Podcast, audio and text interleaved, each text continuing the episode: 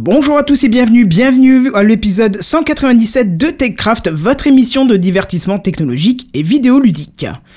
Badfrog, Pomme Verte, Vimuji, Projet KS, Nanocar, caméra anti-bavure, si comme nous vous ne comprenez rien de tout ça, ça tombe bien, on vous explique tout ça ce soir dans TechCraft. Sound City présente. TechCraft.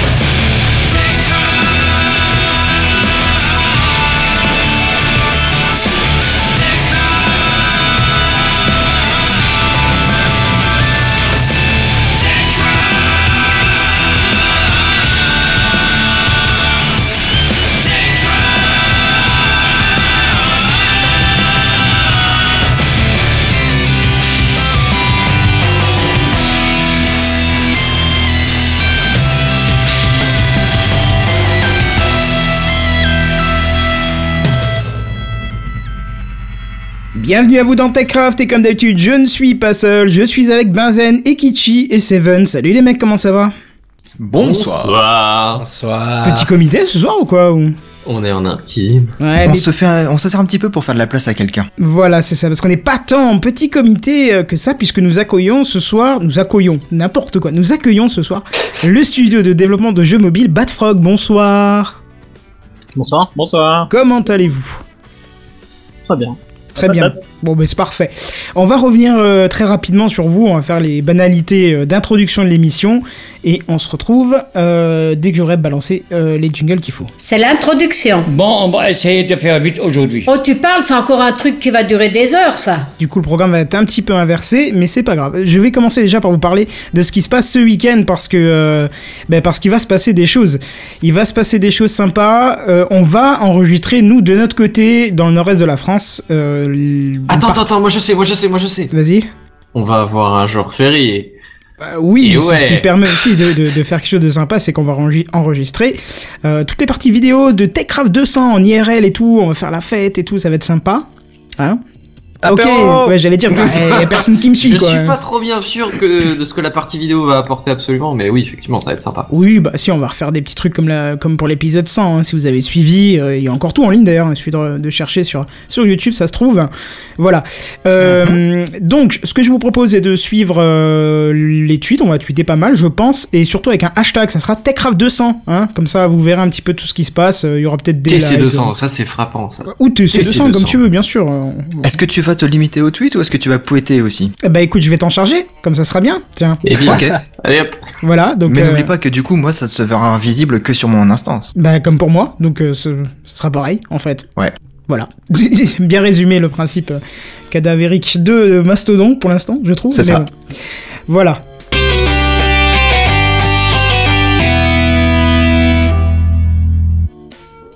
D'accord, c'est à toi, c'est coup- vrai, mon cher ami. Ah, d'accord. Bah, je pensais que t'allais pas balancer directement le coup de, gueule- le coup de cœur pardon, de, la, de la semaine en fait. Ah c'est bah pas si tu... Oui, si tu veux. bah, Non, d- c'est comme je faux. vous avais dit, le, le programme est chamboulé, on passe directement au coup de cœur de la semaine. Non, c'est pas celui-là. C'est pas celui-là. Ah non Il fallait que je me fail. Tout se passait bien.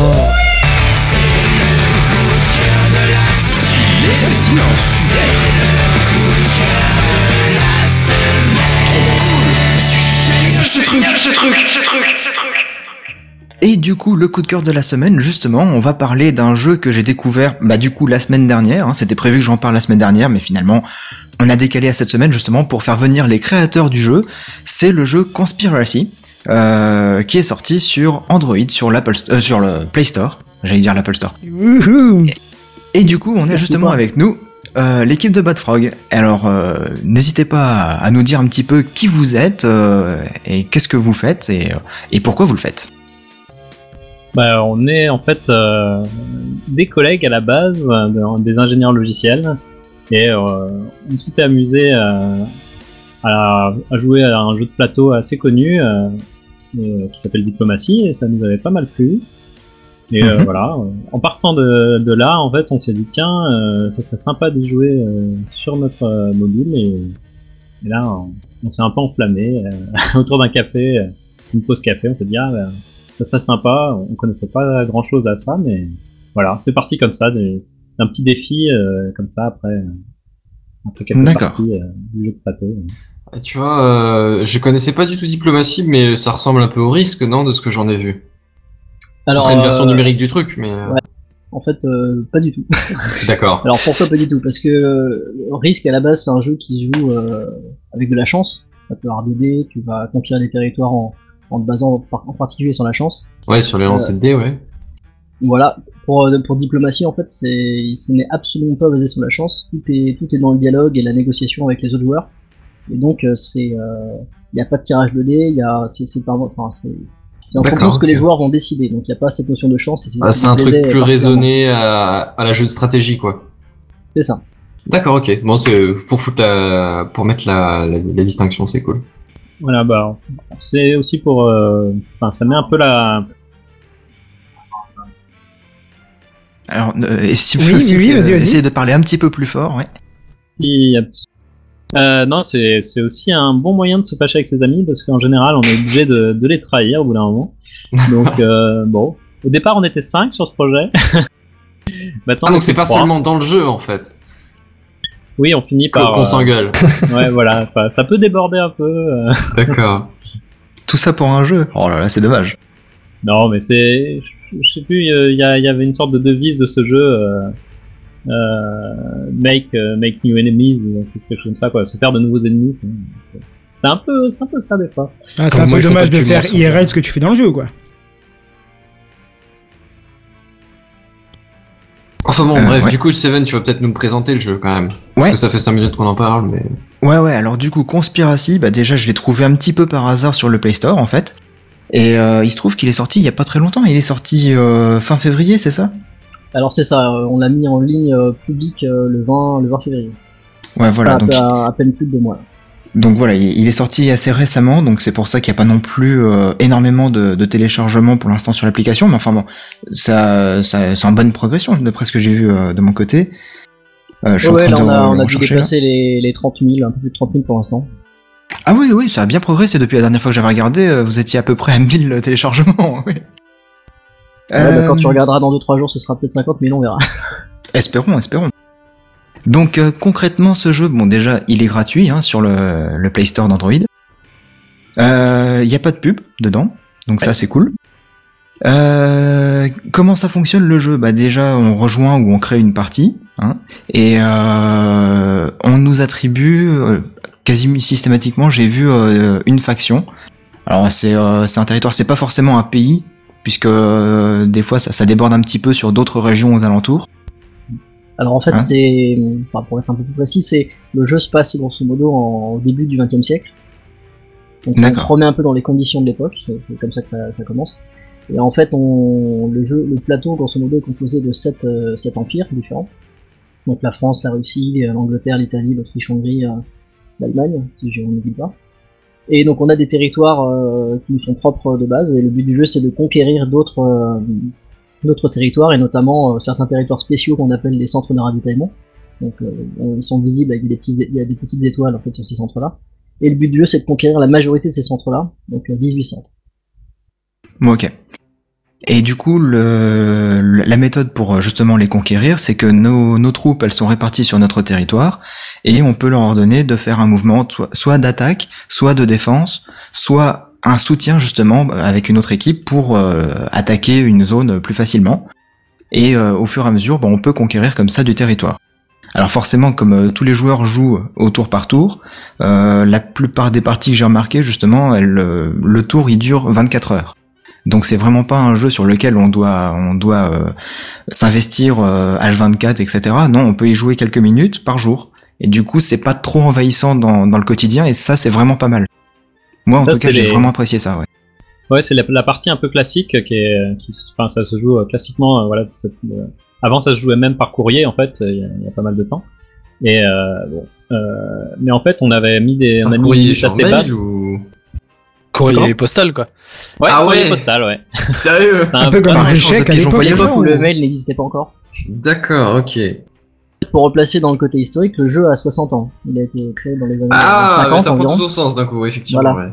Et c'est connu pour être un des jeux favoris de Kennedy et compagnie, quoi, ce genre de personnage. D'accord, ok. Ça lui a vachement réussi d'y jouer d'ailleurs. Exactement. Subtil. Ça lui a troué le cul. Ah bah non, peut-être pas. bah, avec pas un copain. Mais alors vous disiez avant un truc intéressant, euh, peut-être que je pose la question un peu tôt, Seven, à toi de, de me dire, mais Non, non, vous avez dit que c'était un jeu gratuit, qui n'a pas de pub, et euh, je crois pas avoir entendu qu'il y avait de l'achat. il n'a- C'est quoi le modèle économique du coup euh? Parce que tout Alors, travail mérite salaire, vous passez simple, du il temps. Il est à et- perte pour l'instant. Ah oui, carrément, ouais. Ouais, pour l'instant, on perd de l'argent. ouais. Non, pour l'instant, effectivement, euh, c'est de notre poche. euh, tout ce qui va être serveur, nom de domaine et compagnie, euh, effectivement, c'est de notre poche. Mais après, bah, il va falloir trouver des solutions pour continuer. Est-ce que vous êtes euh, à plein temps sur l'application ou c'est genre un loisir? Enfin, un hobby ou... Non, c'est vraiment les, les soirées, week-ends. Euh, D'accord, on essaie ok, de se ouais. libérer un peu de temps. Et, Oui, c'est sur le temps libre, quoi. Hmm. Ouais, sur le temps libre, donc c'est. Ouais. Ça, ça déborde un peu des fois, mais bon. Ah, c'est bien, au moins, ça prouve qu'il y a de la passion derrière. Oui, c'est sûr. Alors après, c'est un jeu qui s'est fait, ça s'est pas fait en 2-3 mois. hein. Ça, ça fait, euh, on va, ça doit faire deux ans et demi qu'on est dessus. Ah oui Alors, bah, Ouais, ça, ça allait être ma question. Euh, Finalement, le, enfin, nous, on a, on a un boulot, des familles, ça prend du temps. Et forcément, bah, c'est sur les, les quelques soirées qu'on se libère, les quelques, quelques jours où on a un petit peu de temps pour, pour travailler. Donc effectivement, ça limite quand même pas mal euh, au niveau investissement, c'est sûr. Donc, deux, enfin, à peu près deux ans en étant sur de base une équipe de 5 qui a fini à deux, si j'ai bien suivi. À 3 en fait. Là, il nous en manque un ce soir, mais. D'accord. Il, il a déménagé récemment, donc il est un peu occupé. Ça peut vite être le bordel, ouais. Ça, ça se comprend, ouais. Donc en gros, là, vous êtes en train de produire une espèce de vitrine de votre société, puisque, comme vous dites, vous êtes à perte, aucune rentrée d'argent, euh, vous allez devoir trouver une solution, mais pour l'instant, en gros, c'est une démo technique de ce que vous êtes en mesure de faire. Alors le jeu, aujourd'hui, euh, dans les fonctionnalités de base, est complet. C'est-à-dire que après, on peut toujours améliorer des choses, rajouter des cartes, euh, toujours développer. Il y a pas mal de, cho- de choses à faire. Par contre, le jeu tel que nous on imagine au départ, on va dire qu'il est complet dans un premier temps. Enfin, on peut jouer avec, on peut retrouver tout l'univers de diplomatie euh, directement dans l'application. Il n'y a pas de contraintes pour l'instant. Euh, mais par contre, c'est vrai que on s'était dit que bah, pour se faire un minimum connaître, pour que pour qu'il y ait une base de joueurs qui s'instaure, etc. Il fallait, euh, il fallait surtout pas mettre de barrières monétaires. Donc, Ouais, en c'est que- souvent comme ça que ça se base, euh, les jeux sur euh, mobile. voilà, et puis en plus, on parlait de- là effectivement, on est sur, sur Android. Le public d'Android, c'est quand même un public qui de base euh, aime avoir des choses gratuites et libres. Et c'est vrai que si on commence à faire payer euh, des applications euh, sur Android, bah, on se met des, des gros freins et, euh, et du coup, bah, il n'y a pas de succès euh, du coup derrière. Ouais, C'est-à-dire que si tu si t'es pas connu à la base et qu'en plus c'est payant, tu limites ton, ton marché, quoi. Oui, ça devient très compliqué, quoi. Oui, c'est clair et net. Et comme euh, on, on, est- on pensait euh, mettre euh, prochainement en fait un bouton de donation et de voir si euh, si avec ça on peut euh, à peu près rentrer de nos frais, euh, pouvoir se payer quelques bières. Euh, si, si ça marche comme ça, on peut on pourrait continuer comme ça. Avec après on peut toujours penser à éventuellement des, des achats in-app dedans, mais mais le modèle tel qu'il est actuellement, ça marche pas trop mal et on est quand même assez content de, de comment ça ça croît. de l'attrait euh, des joueurs. on a plutôt des retours positifs, donc euh, C'est cool. enfin, donc euh, on, on va peut-être continuer là-dessus et voilà voir si, si avec des donations on peut, on peut, ce serait pas mal de marcher sur ce principe-là, je pense.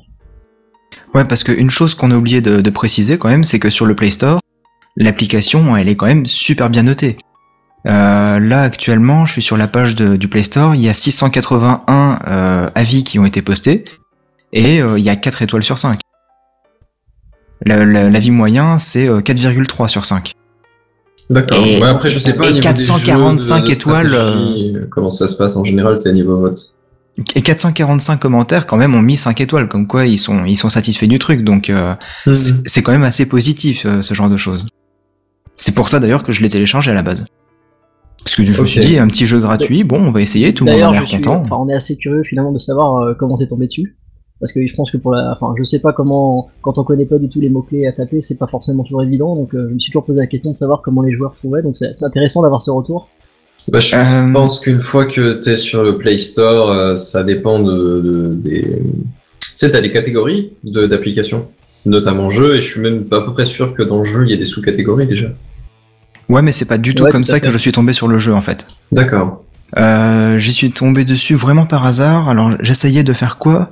J'essaie- Je sais plus exactement ce que j'essayais de faire, mais grosso modo, je, je me renseignais justement pour voir les applications, euh, pour prendre... l- Ah oui, si voilà, pour faire du Wake on LAN sur Android. D'accord, le truc qui a rien à voir. Je veux dire, c'est le truc à l'opposé, quoi. c'est- Bah ouais, ouais, ouais. Du coup, tout est clair pour nous. Et du coup, je suis tombé là-dessus euh, par hasard, et puis je me suis dit pourquoi pas, on va essayer. Et là, c'est le drame. Manque de peau, désolé les gars. Euh, quand j'ai téléchargé l'application, j'ai essayé de la lancer sur mon OnePlus One et ça n'a pas marché. Et c'est justement comme ça que j'ai fait votre connaissance. C'est en vous envoyant un mail en disant bon bah voilà, euh, manque de peau, j'ai essayé votre jeu, il a l'air bien noté, mais euh, Mais mais crash j'arrive pas à le, quoi. fon- à le faire fonctionner quoi. Et donc du coup, on a commencé à s'échanger pas mal de mails. Effectivement, on a, alors on a très, on a un- deux ou trois retours euh, pour l'instant sur, sur- enfin, à peu près sur le même, euh, sur le même sujet. Où effectivement, les personnes, euh, alors la première chose à faire dans l'application, c'est de sélectionner un compte Google pour euh, tout Ouais. ce qui est connexion. Et c'est une, on se base sur les librairies euh, de Google pour ça, donc c'est les, c'est les Google Play euh, Service et Google Play Store. Et apparemment, sur euh, deux trois devices pour l'instant, euh, visiblement, ça a l'air de bloquer. Alors, on sait pas encore pourquoi, et malheureusement, on n'a pas les, on, on peut pas le reproduire chez nous parce que chez nous, ben, avec tous les appareils qu'on a, ça fonctionne. Mais apparemment, on a deux trois cas comme ça où des personnes nous remontent que ça, il reste bloqué au moment de la, de la sélection du compte.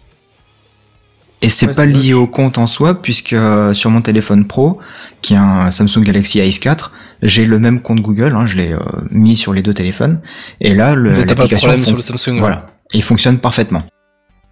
J'ai juste eu un crash voilà. récemment, et du coup, je vous ai envoyé le rapport aussitôt d'ailleurs. Bah, Ça a pas l'air d'être euh, la cause du OnePlus One. Enfin, je sais pas si vous aviez déjà des, Non, des non, parce testeurs sur ce un téléphone, mais testeurs, euh, un, de, enfin, un, un de nos testeurs, euh, un- enfin, plusieurs d'ailleurs, ont des OnePlus One et ça fonctionne très bien. parce que je viens de tester du coup, et effectivement, j'ai réussi à lancer l'appli et à me connecter. Après, c'est les joies de, de développer sur Android. Hein. C'est comme il y a une multitude de devices, euh, il y aura forcément toujours, ouais, euh, toujours un le petit OS, souci sur. euh, dossier de là, forcément. Oui, non, c'est clair. Et justement, euh, vu que vu qu'on parle d'Android, de, dev, etc., vous aviez, enfin, c'est votre première expérience en tant que développeur Android, si j'ai à peu près bien suivi? Oui, oui, c'était notre première. Hein. Moi, je, moi ça m'avait toujours intéressé. Je me disais, hein, j'avais déjà développé en Java. Et je me disais, euh, bon, je savais que c'était en Java. Je me disais, le gap doit pas être euh, énorme. Donc, euh, ça me tentait d'essayer. Donc, c'est sûr que quand on a commencé à parler de ça, moi, ça m'a tenté. Mais voilà, oui, c'est ma première expérience. Ah oui, donc c'est toujours du Java en fait sur Android. Je Pareil, pensais pareil que. moi. avaient changé. Oh vache. Bah, c'est-à-dire que sur Android, oui, de toute façon, enfin, c'est une variante, hein, mais. Enfin, tu n'as pas que du, du Java, mais euh, enfin, le, le langage principal, oui, c'est Ouais, ça. si, en, en natif, c'est du Java, donc si, si on veut aller au plus simple et au plus, plus court, et puis avec tous les outils qui vont bien, c'est vrai que faire du Mhm. Java, c'est plus rapide. Et Oui, il y a non, des jeux qui utilisent euh, le moteur Unity, mais du coup, c'est développé en Java aussi derrière? Alors Unity, je pense pas. Unity, euh, Non. bah, c'est un Non, c'est des jeux des- c'est du C Sharp. jeux derrière. Du C Sharp, peut-être effectivement. Enfin, on développe en C Sharp. Unity, c'est sûr le que moteur, je sais pas quoi il est fait, mais on développe en C Sharp derrière. Mais, euh, mais après, euh, là, nous, on n'a pas besoin de moteur 3D. Enfin, c'est pas, c'est pas Oui, du oui, Google. oui. Donc là, effectivement, les, juste les, les API Google, euh, et tout ce qui est euh, visualisation euh, et, enfin, et aspect graphique euh, sont largement suffisants en tout cas. D'accord, oui, effectivement, puisque euh, de toute façon, euh, le, le gros du jeu se passe euh, soit sur la carte, soit dans le menu avec les négociations, et, euh, et du coup, c'est c'est un chat en fait avec euh, les autres joueurs.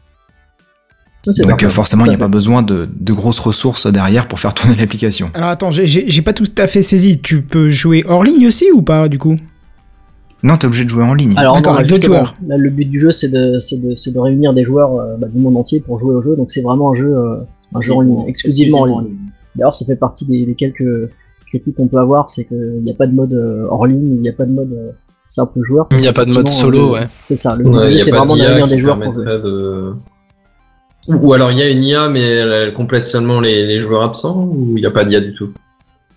Non, il n'y a pas du tout de IA. Ouais. D'accord, ok. Pour l'instant, euh, quand, quand le- les joueurs ne jouent pas, en fait, par, un- ils sont tous mis en, en défense, euh, défense de base. Ok. pas Mais c'est Et un jeu au tour par tour ou tout le monde joue en même temps? Non, non, tout, tout le monde doit jouer en même temps. En fait, on a, on a, enfin, c'est des- enfin, ça va jouer ce, Euh, certains n'empêche pas tours, et un on a une, en fait. une certaine durée pour jouer ce tour-là.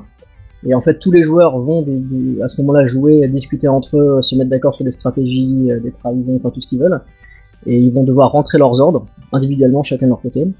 Et une fois que tous les joueurs ont rentré leurs ordres ou qu'on a atteint la fameuse deadline, à ce moment-là, on- bah, là, tous les ordres vont être mis en commun, le, le serveur va résoudre euh, bah, tous les différents cas, et le résultat de, de- de- de ce tour-là va apparaître sur les écrans.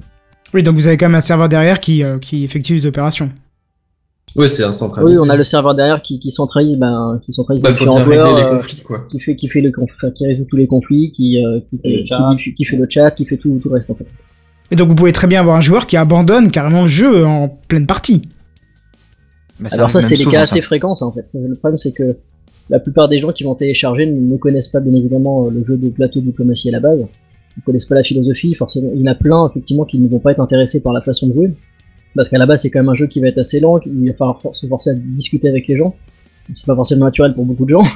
Et donc, forcément, bah, il y en a qui vont abandonner au cours de route, et on se retrouve souvent, bah, pour la plupart du temps, à avoir des parties qui se vident rapidement. Euh, c'est un, un, des, un des problèmes de ce jeu-là. Alors après, nous on a mis des mécanismes en place pour, pour essayer de limiter un maximum euh, ce genre de phénomène et protéger un peu les joueurs qui, qui réellement veulent jouer et, et veulent être sérieux, puis euh, rencontrer des, un public qui vont être un peu comme eux, à vouloir discuter, négocier, parce qu'à la base c'est le, c'est le but du jeu. Et C'est la mécanique de fiabilité, c'est ça? Et c'est la fameuse mécanique de fiabilité. Euh, donc du coup de base, tous les joueurs qui sont euh, qui sont novices, enfin, qui arrivent pour la première fois, ont une fiabilité qui va être nulle entre guillemets. Donc ils vont être limités sur le nombre de parties euh, euh, en simultané. Alors pourquoi on a fait ça Parce qu'effectivement, ce qu'on a constaté tout au début, c'est que on, autorise à la base 5, parties en simultané. Et en fait, tous les joueurs qui venaient bah, créaient 5 parties ou rejoignaient 5 parties et puis laissaient, tomber. Donc on avait une, flopée de parties qui était euh, bah, qui n'avait aucun intérêt parce que plus personne ne jouait ou une personne seulement jouait, donc il n'y avait plus vraiment d'intérêt. Donc on s'est rendu compte qu'il fallait absolument limiter ça et qu'on bah, essaie de trier un peu les joueurs euh, en fonction d'un certain critère qui pourrait, faire en sorte de protéger un maximum les joueurs qui vont vouloir réellement jouer, qui vont vouloir devenir euh, membre à part entière d'une communauté qui, qui s'accrocherait un peu au jeu. Quoi. Mais du coup, vous dites euh, que les, les, voilà, les, nouveaux joueurs viennent, euh, rejoignent un certain nombre de parties ou créent un certain nombre de parties. Au final, euh, le, jeu, ou en tout cas les mécaniques du jeu ne leur plaisent pas, du coup ils partent. Mais il n'y a, pas du tout d'introduction au, jeu de plateau de base? Il y a un didacticiel qui est euh, indiqué dedans. Ouais, il y, a un- il y a un tuto, Là, d'accord. au premier lancement, en fait, on lance un, un didacticiel, enfin, on- quelques pop-up qui s'affichent, qui expliquent un tout petit peu. Et Ouais. puis après, un didacticiel qu'on peut, qu'on peut ignorer, mais voilà, qui, qui, est- qui est peut-être un peu sommaire, mais on a développé euh, sur le site web euh, aussi, enfin, on a mis un lien vers le site web et le site web euh, détaille euh, avec plus de détails, en fait, les règles. Mais euh, même avec ça, c'est vrai qu'il y a des joueurs qui, qui sont. Bah après, je pense entre voir et te rendre compte, il y a encore une marge. Voilà, exactement. Donc on, on cherche à encore améliorer ça parce que pour avoir des, des lignes, euh, des lignes et des lignes de règles, et même si on a mis euh, pas mal d'illustrations, il y a des gens, ils ont un peu du mal, hein, une fois qu'ils ont lu les règles, à, bah, à jouer. à, voilà, à cliquer sur la bonne case et, et à comprendre, euh, à comprendre ce qu'il faut faire. Après avoir euh, fait euh, trois parties, j'ai l'impression que euh, les règles les plus difficiles à, à, à comprendre, en fait, c'est justement le soutien vers une autre équipe. Moi, j'ai appliqué mes, mes règles pour mes ordres justement pour conquérir le territoire. J'ai gagné deux parties, la troisième elle est en cours. Mais euh, quand je regarde justement, déjà. Merci. Quand je regarde les tours précédents où on peut voir justement le coup des ennemis, on peut pas voir le coup euh, des ennemis euh, sur le, le tour euh, qui est en cours, mais sur les, les tours précédents, on peut les voir. hein. Et du coup, on peut voir souvent des traits rouges, comme quoi justement les mouvements qu'ils essayent de faire, bah ils peuvent pas être faisables. Il y a, y a un conflit qui est généré. Donc ils doivent pas comprendre exactement la mécanique de, de ce mouvement-là. Alors effectivement, bah, la, partie, euh, enfin, les soutiens en question, c'est vraiment la partie la plus technique des règles. Alors on a, on a détaillé ça sur le site internet où effectivement bah, on a reporté un peu les règles de diplomatie dessus avec des illustrations. Bon, je pense qu'effectivement sur les sur la mage de joueurs qui, qui télécharge, euh, je pense sincèrement il doit y en avoir peu qui, qui prennent le temps d'aller au moins lire euh, lire ces aspects-là pour comprendre vraiment tout le jeu. La plupart du temps les gens vont, vont un petit peu vite, hein, je pense que c'est c'est un réflexe naturel. Bah, ne serait-ce que... que- le didacticiel de base dans l'application, je pense qu'il y en a beaucoup qui ne vont pas le lire. Voilà, et mê- même ça, je pense que c'est assez, il est assez léger de toute façon celui-là. Mais je pense qu'il y en a beaucoup qui doivent pas le lire, donc encore moins le site, c'est sûr. Mais euh, bon, je pense que l'idée à terme, ce qu'il va falloir faire, c'est certainement une petite vidéo de de 3 minutes où, euh, où on présente euh, effectivement Le comment petit tuto. YouTube, quoi. Ça per- voilà, le petit tuto YouTube, je pense que c'est, ça va devenir une nécessité à terme, parce que c'est ce que les gens, je pense, veulent. Hein. on va remarcher un petit peu le boulot pour que ça aille un peu plus vite. Mais je pense que ça débloquera pas mal de, de situations euh, où les gens sont un peu énervés parce qu'ils ne comprennent rien. Ouais, et en même temps, ça ferait aussi un petit peu de pub parce que euh, dans le Play Store, du coup, quand vous mettrez cette, cette vidéo dans le, le bandeau en haut de, de l'écran, euh, ça expliquera plus facilement le fonctionnement de l'application et donc ça permettra de, la télécharger en, en toute conscience, quoi. Là, pour l'instant, on la télécharge en se disant bon, je vais essayer, je comprends pas trop comment ça va se passer. Moi, j'ai essayé, j'ai lu le tutoriel, je me suis dit bon, il y a des trucs que je comprends, il y a des trucs que je comprends pas. Je vais essayer, on va voir si c'est bien comme ça que ça se passe ou pas.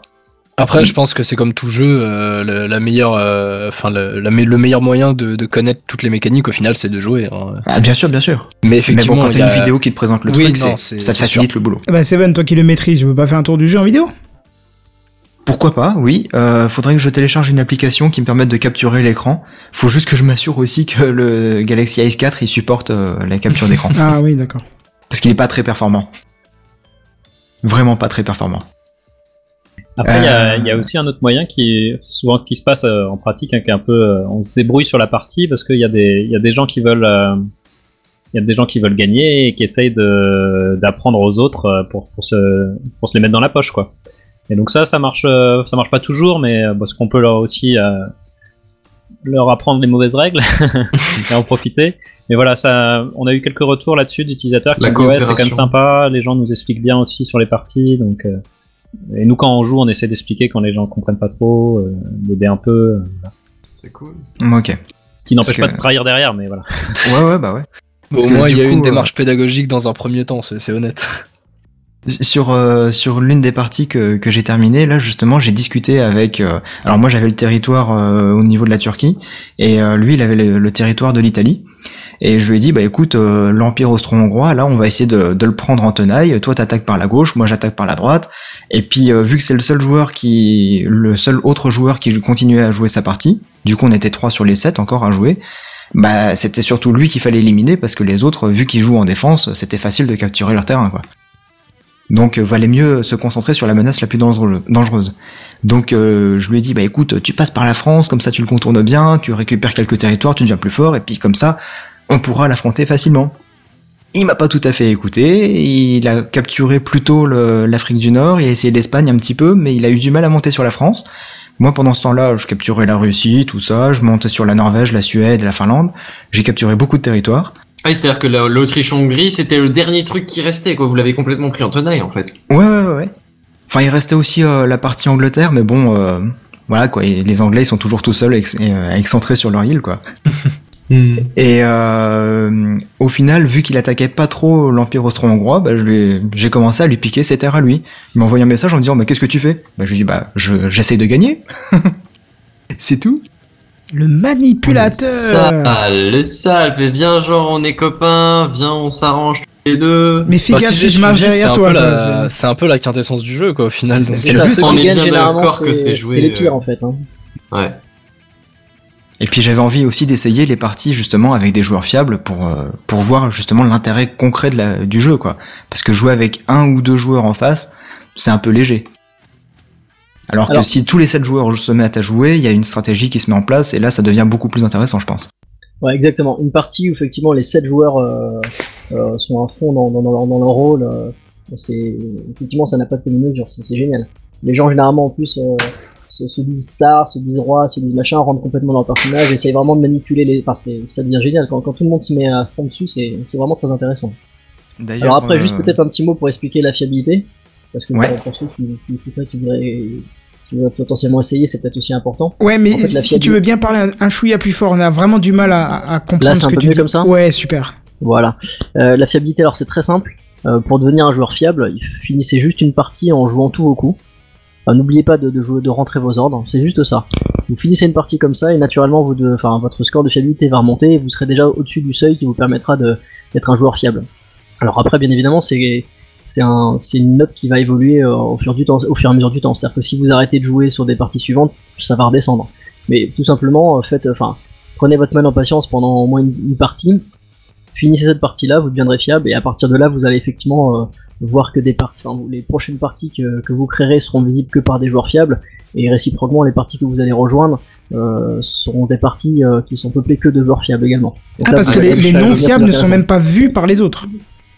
Non, en fait, de base, quand, si vous êtes un joueur non fiable, quand vous allez chercher une partie ou créer une partie, les parties que vous allez créer ou que vous allez rejoindre sont des parties euh, uniquement peuplées de joueurs non fiables. Par contre, à partir du moment où vous êtes un joueur fiable, lorsque vous rechercherez une partie, les parties qui vont vous être présentées pour, pour, pour les rejoindre, ce seront que des parties qui seront peuplées de joueurs fiables. il y a Finalement, pas une L'idée, c'est de séparation. filtrer quoi. assez vite les, voilà, les joueurs. ça, Quoi. ça filtre assez vite et finalement vous êtes de nouveau dans une catégorie, enfin si vous êtes fiable, vous vous retrouvez dans une catégorie où finalement les joueurs que vous avez rencontrés sont des joueurs comme vous qui ont été un minimum sérieux et qui ont rentré euh, quasiment tous leurs ordres ou tous- leurs ordres et euh, finalement se prêtent réellement au jeu. Quoi. Alors j'ai deux micro-questions vite fait. C'est quoi la durée d'une partie en général, grosso merdo?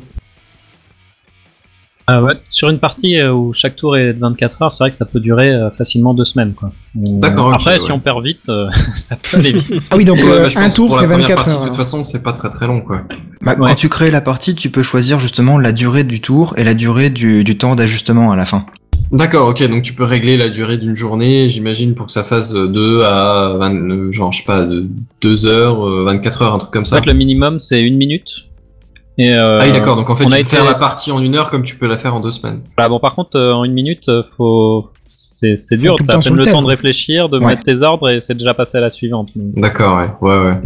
C'est pas trop l'esprit du jeu. C'est même quoi. quasiment injouable comme ça en fait. Parce que en plus, en plus sur une durée pareille, effectivement vous n'avez pas le temps de, de sélectionner vos ordres et de les envoyer. Donc ça n'a pas, ça a pas trop intérêt. Et en plus, euh, le but du jeu, enfin, c'est quand même un jeu basé sur la diplomatie, sur la négociation avec d'autres joueurs. Donc avec une durée d'une minute, vous n'avez pas le temps d'écrire un message à quelqu'un d'autre. Donc ça n'a pas vraiment d'intérêt à mon sens. Mais visiblement, on s'est rendu compte euh, en mettant ça public que bah, beaucoup de joueurs aiment bien jouer comme ça. Donc pourquoi pas. Mais Bah après, a- j'imagine que ça vient avec le fur et à mesure de l'expérience du truc. Si au, si au bout d'un moment on a plus l'expérience de commencer à discuter, on a besoin de plus de temps pour, euh, pour jouer, et puis ça vient naturellement, je pense. Mais il y a aussi le fait que justement ça dépend de comment tu veux passer du temps sur ton téléphone. Par exemple, t'es en vacances ou t'es en week-end, tu peux te permettre de, de jouer une partie qui va durer, euh, enfin à chaque tour va durer une heure par exemple. Donc là, du coup, la partie, elle va, elle, va se passer en l'espace d'une journée maximum et, et tout sera fait. Si par contre t'es au boulot, bah t'as pas le temps de surveiller ton téléphone en permanence, donc tu seras peut-être content aussi d'avoir une partie où le, chaque tour durera 24 heures. C'est pas faux. Parce que C'est justement, c'est ça le, le côté vicieux que j'ai j'ai remarqué, c'est que j'ai joué une partie où chaque tour durait une heure. Le problème, c'est que on arrivait dans la soirée, dans la nuit, et moi, bon, passé minuit, je me suis couché, hein, j'ai pas, j'ai pas continué à jouer, et donc c'est là où j'ai perdu de la fiabilité du coup. Parce que pendant la nuit, j'ai pas pu jouer et Voilà, donner c'est mes vrai ordres. qu'aujourd'hui, on n'a on n'a pas un système qui permettra de, de, de régler une partie pour qu'elle dure euh, uniquement selon une certaine plage horaire. Ouais, de la mettre en pause carrément pendant la nuit ou quoi, genre voilà, de voilà, minuit à 8 typiquement, euh, heures. voilà, euh, Aujourd'hui, une partie quand elle a démarré, bah, elle va, elle va enchaîner les, les différentes phases de jeu et ça va pas s'arrêter. Ouais, mais en Euh, même temps, si t'as des joueurs qui sont un peu partout dans le monde, euh, c'est difficile de dire tu t'arrêtes à 19h et puis tu Tout reprends à fait. 8h du matin. Tout à fait. Donc aujourd'hui, ça marche comme ça et c'est pour ça qu'on pensait réellement que euh, euh, la plupart des parties qui allaient se créer euh, allaient être faites avec euh, le mode par défaut, c'est-à-dire 24 heures pour les tours. Ouais. Parce que si vous êtes avec des Américains euh, en Californie euh, dans votre partie, bah, typiquement, Bah, t'as euh, 8 heures d'écart, vous- euh, vous allez négocier à- sois la soirée. enfin, C'est vous allez négocier à des moments différents de la journée, donc euh, vous allez vous réveiller le matin, vous allez avoir des messages, vous les enverrez, eux les verront à leur réveil, enfin ainsi de suite. Quoi. Ouais. Et du coup, j'en arrive à mon point numéro 2. Euh, au niveau des langues, il n'y a, il y a pas de moyen de traduction. Il y a des filtres pour faire plutôt des poules d'une certaine langue ou de proximité géographique. Pour l'instant, non, il y a, y a juste euh, le choix quand on crée une partie de dire quelle est la langue euh, officielle quoi de la partie en quelque sorte. Mais euh, il n'y a rien pour vérifier que c'est effectivement euh, une langue que parlent bien tous les joueurs. Donc D'accord. Ouais, euh, mais il y a moyen de préciser que, Voilà. que cette Mais- partie est plutôt dans une langue Ouais. ou dans une autre. voilà. Parce mais que si c'est basé sur la diplomatie, bon, ça me paraît un peu évident, quoi. Enfin, Ouais. essentiel, quoi. Alors pour l'instant, par contre, on avait mis que français et, euh, et anglais. Et en fait, on se retrouve euh, avec beaucoup de joueurs actuellement brésiliens, russes, qui nous demandent ah s'il vous plaît mettez mettez le russe. Donc on va on va le faire prochainement, voilà. Mais on on s'attendait pas à ce que ça aille aussi vite. Mais Ah, au niveau de l'interface euh, de jeu, quoi. aussi bien de l'interface que de la, la langue. Après, euh, si l'interface on la comprend à peu près et que du moment qu'on peut se rejoindre entre joueurs euh, Hmm. d'une même euh, voilà. D'accord. L'idée c'est typiquement, euh, puisqu'il y a pas mal de communautés visiblement euh, brésiliennes et russes apparemment, euh, que lorsqu'on crée une partie, qu'on puisse spécifier bah, la langue de la partie officielle, euh, bah, ce serait la- le russe ou le portugais par exemple. Vous savez l'expliquer ça, le- la venue de Brésiliens et Russes? Alors russe, on a l'impression que que c'est un joueur qui un jeu qui est assez populaire visiblement là-bas. Donc je pense qu'il y, a- il y a une grande communauté quand même qui, qui joue là-bas. Le Ils brésilien c'est totalement le monde. C'est ça. C'est c'est une habitude chez eux. Mais par contre, le, le Brésil, on ne sait pas. Peut-être qu'il y a, quelqu'un d'assez influent qui l'a essayé, qui en a, qui en a parlé autour de lui, et puis du coup, ça, ça se répercute petit à petit. De toute façon, sur ce genre de choses, c'est le bouche à oreille qui donne la, la popularité euh, à l'application. Ouais, ouais, complètement. ouais, C'est vrai que c'est- on a essayé de favoriser d'ailleurs le, le fait de pouvoir partager euh, la- l'application en mettant un lien dès la, la page d'accueil, en mettant en mettant la possibilité d'inviter aussi par mail euh, ou par WhatsApp ou par enfin par n'importe quelle application qu'on a sur le téléphone euh, d'autres joueurs à, à télécharger l'appli et à rejoindre une partie. Voilà parce qu'on s'est dit ouais. c'est basé là-dessus quoi. Je sais pas si c'est tellement utilisé parce qu'on parce qu'on voit pas on, enfin, on voit pas comment euh, c'est téléchargé. On essaie des fois d'avoir des retours des joueurs, mais on sait pas. Après, je pense que oui, avoir des, des retours de joueurs, euh, c'est, enfin, en tant que dev, c'est, c'est le, peut-être le, le côté le plus compliqué, quoi. Que ce soit, enfin, juste sur l'utilisation ou même de manière générale, quoi. Alors après, après ce qu'on ce qu'on observe, c'est que finalement, on a quand même pas mal de pas mal de retours euh, sur le Play Store. Comme tu le disais tout à l'heure, on a pour 680 pour l'instant retours. La Mhm. plupart des joueurs, Mhm. des joueurs qui, la- qui laissent des messages, euh, laissent finalement des gros messages où effectivement ils expliquent les choses qu'ils aimeraient bien améliorer. Donc c'est déjà quand même pas mal. Ça nous Ça fait une un bonne source d'inspiration, euh, ça. direct. Non, mais Et c'est une bonne souvent, les messages hein. les, plus négatifs ou les plus critiques, euh, on essaie de leur répondre assez rapidement et puis de leur demander d'avoir un retour par mail. Donc effectivement, qu'on puisse un peu développer bah, bah, tous les aspects que, bah, qui n'a pas plu chez cette personne-là et puis qu'on puisse comprendre, voir si c'est réellement, bah, si c'est un troll ou si réellement c'est quelque chose qui, qui, qui peut améliorer. Ouais, parce que du coup, euh, c'est ça que j'ai oublié de, préciser tout à l'heure quand, j'ai découvert l'application, c'est que justement, euh, comme j'ai vu, euh, les retours étaient super positifs. Il y avait quand même un ou deux retours négatifs de temps en temps. Bon, ça c'est obligatoire hein, sur un Play Store, c'est toujours comme ça. Et j'ai vu que vous répondiez pas du tac au tac, mais très rapidement, et euh, vous n'essayez pas de de, de dire euh, ouais tu, tu dis de la merde dégage de là. Tu vous essayez de, comprendre justement pourquoi il a pas aimé. Et cette démarche là je l'ai trouvée tellement sympa parce que c'est très rare franchement sur un store comme ça de, de voir les développeurs euh, s'investir autant derrière. En général les, les gens ils sortent une application on, on l'essaye, on l'utilise au quotidien, ça marche, tant mieux, ça marche pas, bah tant pis, et si ça marche pas, bah on n'a aucun retour, on peut pas, on n'a pas un support derrière quoi. Et ça justement c'est quelque chose de, de vraiment appréciable en tant qu'utilisateur. C'est vrai que nous, euh, c'était un peu, on s'est lancé là-dedans dans répondre, répondre, parce qu'on se disait quand même, euh, enfin, ça nous tenait vraiment à cœur, quoi. C'était un peu l'appli qu'on a développé, on a, on a voilà rogné sur notre temps bébé, libre quoi, euh, hein. pour voilà, Bah ouais, c'est notre bébé, bébé, c'est ça, ouais, c'est ça. Et du coup, c'est vrai que quand on a un commentaire euh, négatif, euh, bon, des fois, on s'énerve un peu, on se dit merde, mais euh, il comprend rien, mais on a quand même envie de répondre et se dire bon, s'il comprend rien, c'est peut-être que c'est mal fait aussi. euh, Est-ce qu'on pourrait peut-être essayer d'améliorer Enfin, on aimerait bien que, que ça plaise, quoi, en fait. Après, après, ça plaît pas à tout le monde ce jeu-là, mais voilà, au moins de, de répondre et d'essayer de comprendre ce qui va pas. euh, C'est ça- ouais, c'est vrai que ça nous tenait à cœur. Tout, est perfectible, donc forcément, il vaut, mieux écouter les, bah, les critiques, ça fait toujours avancer. Donc euh, ça, c'est un premier jet, on l'a fait selon notre propre vision euh, et selon celle de nos proches entre guillemets. Mais c'est vrai que euh, une fois que c'est public, c'est là qu'on se rend compte vraiment de, l'impact que ça peut avoir chez les gens. Donc c'est toujours intéressant d'écouter ce qui, ce qui se raconte. Ouais, c'est vrai que son entourage va, va souvent nous dire, pour éviter de nous froisser, oui, c'est bien, t'as bien bossé, machin, alors qu'en fait, euh, non, c'est de la merde. Donc, euh, c'est bien d'avoir un avis vraiment extérieur, et du coup, le public, euh, bah voilà, c'est le vrai avis. Oui, il prend pas de gants, lui. Voilà. Ça, on vous confirme. Et, Et, du coup, euh, juste. euh, Ouais, vas-y, vas-y. Non, mais vas-y, justement.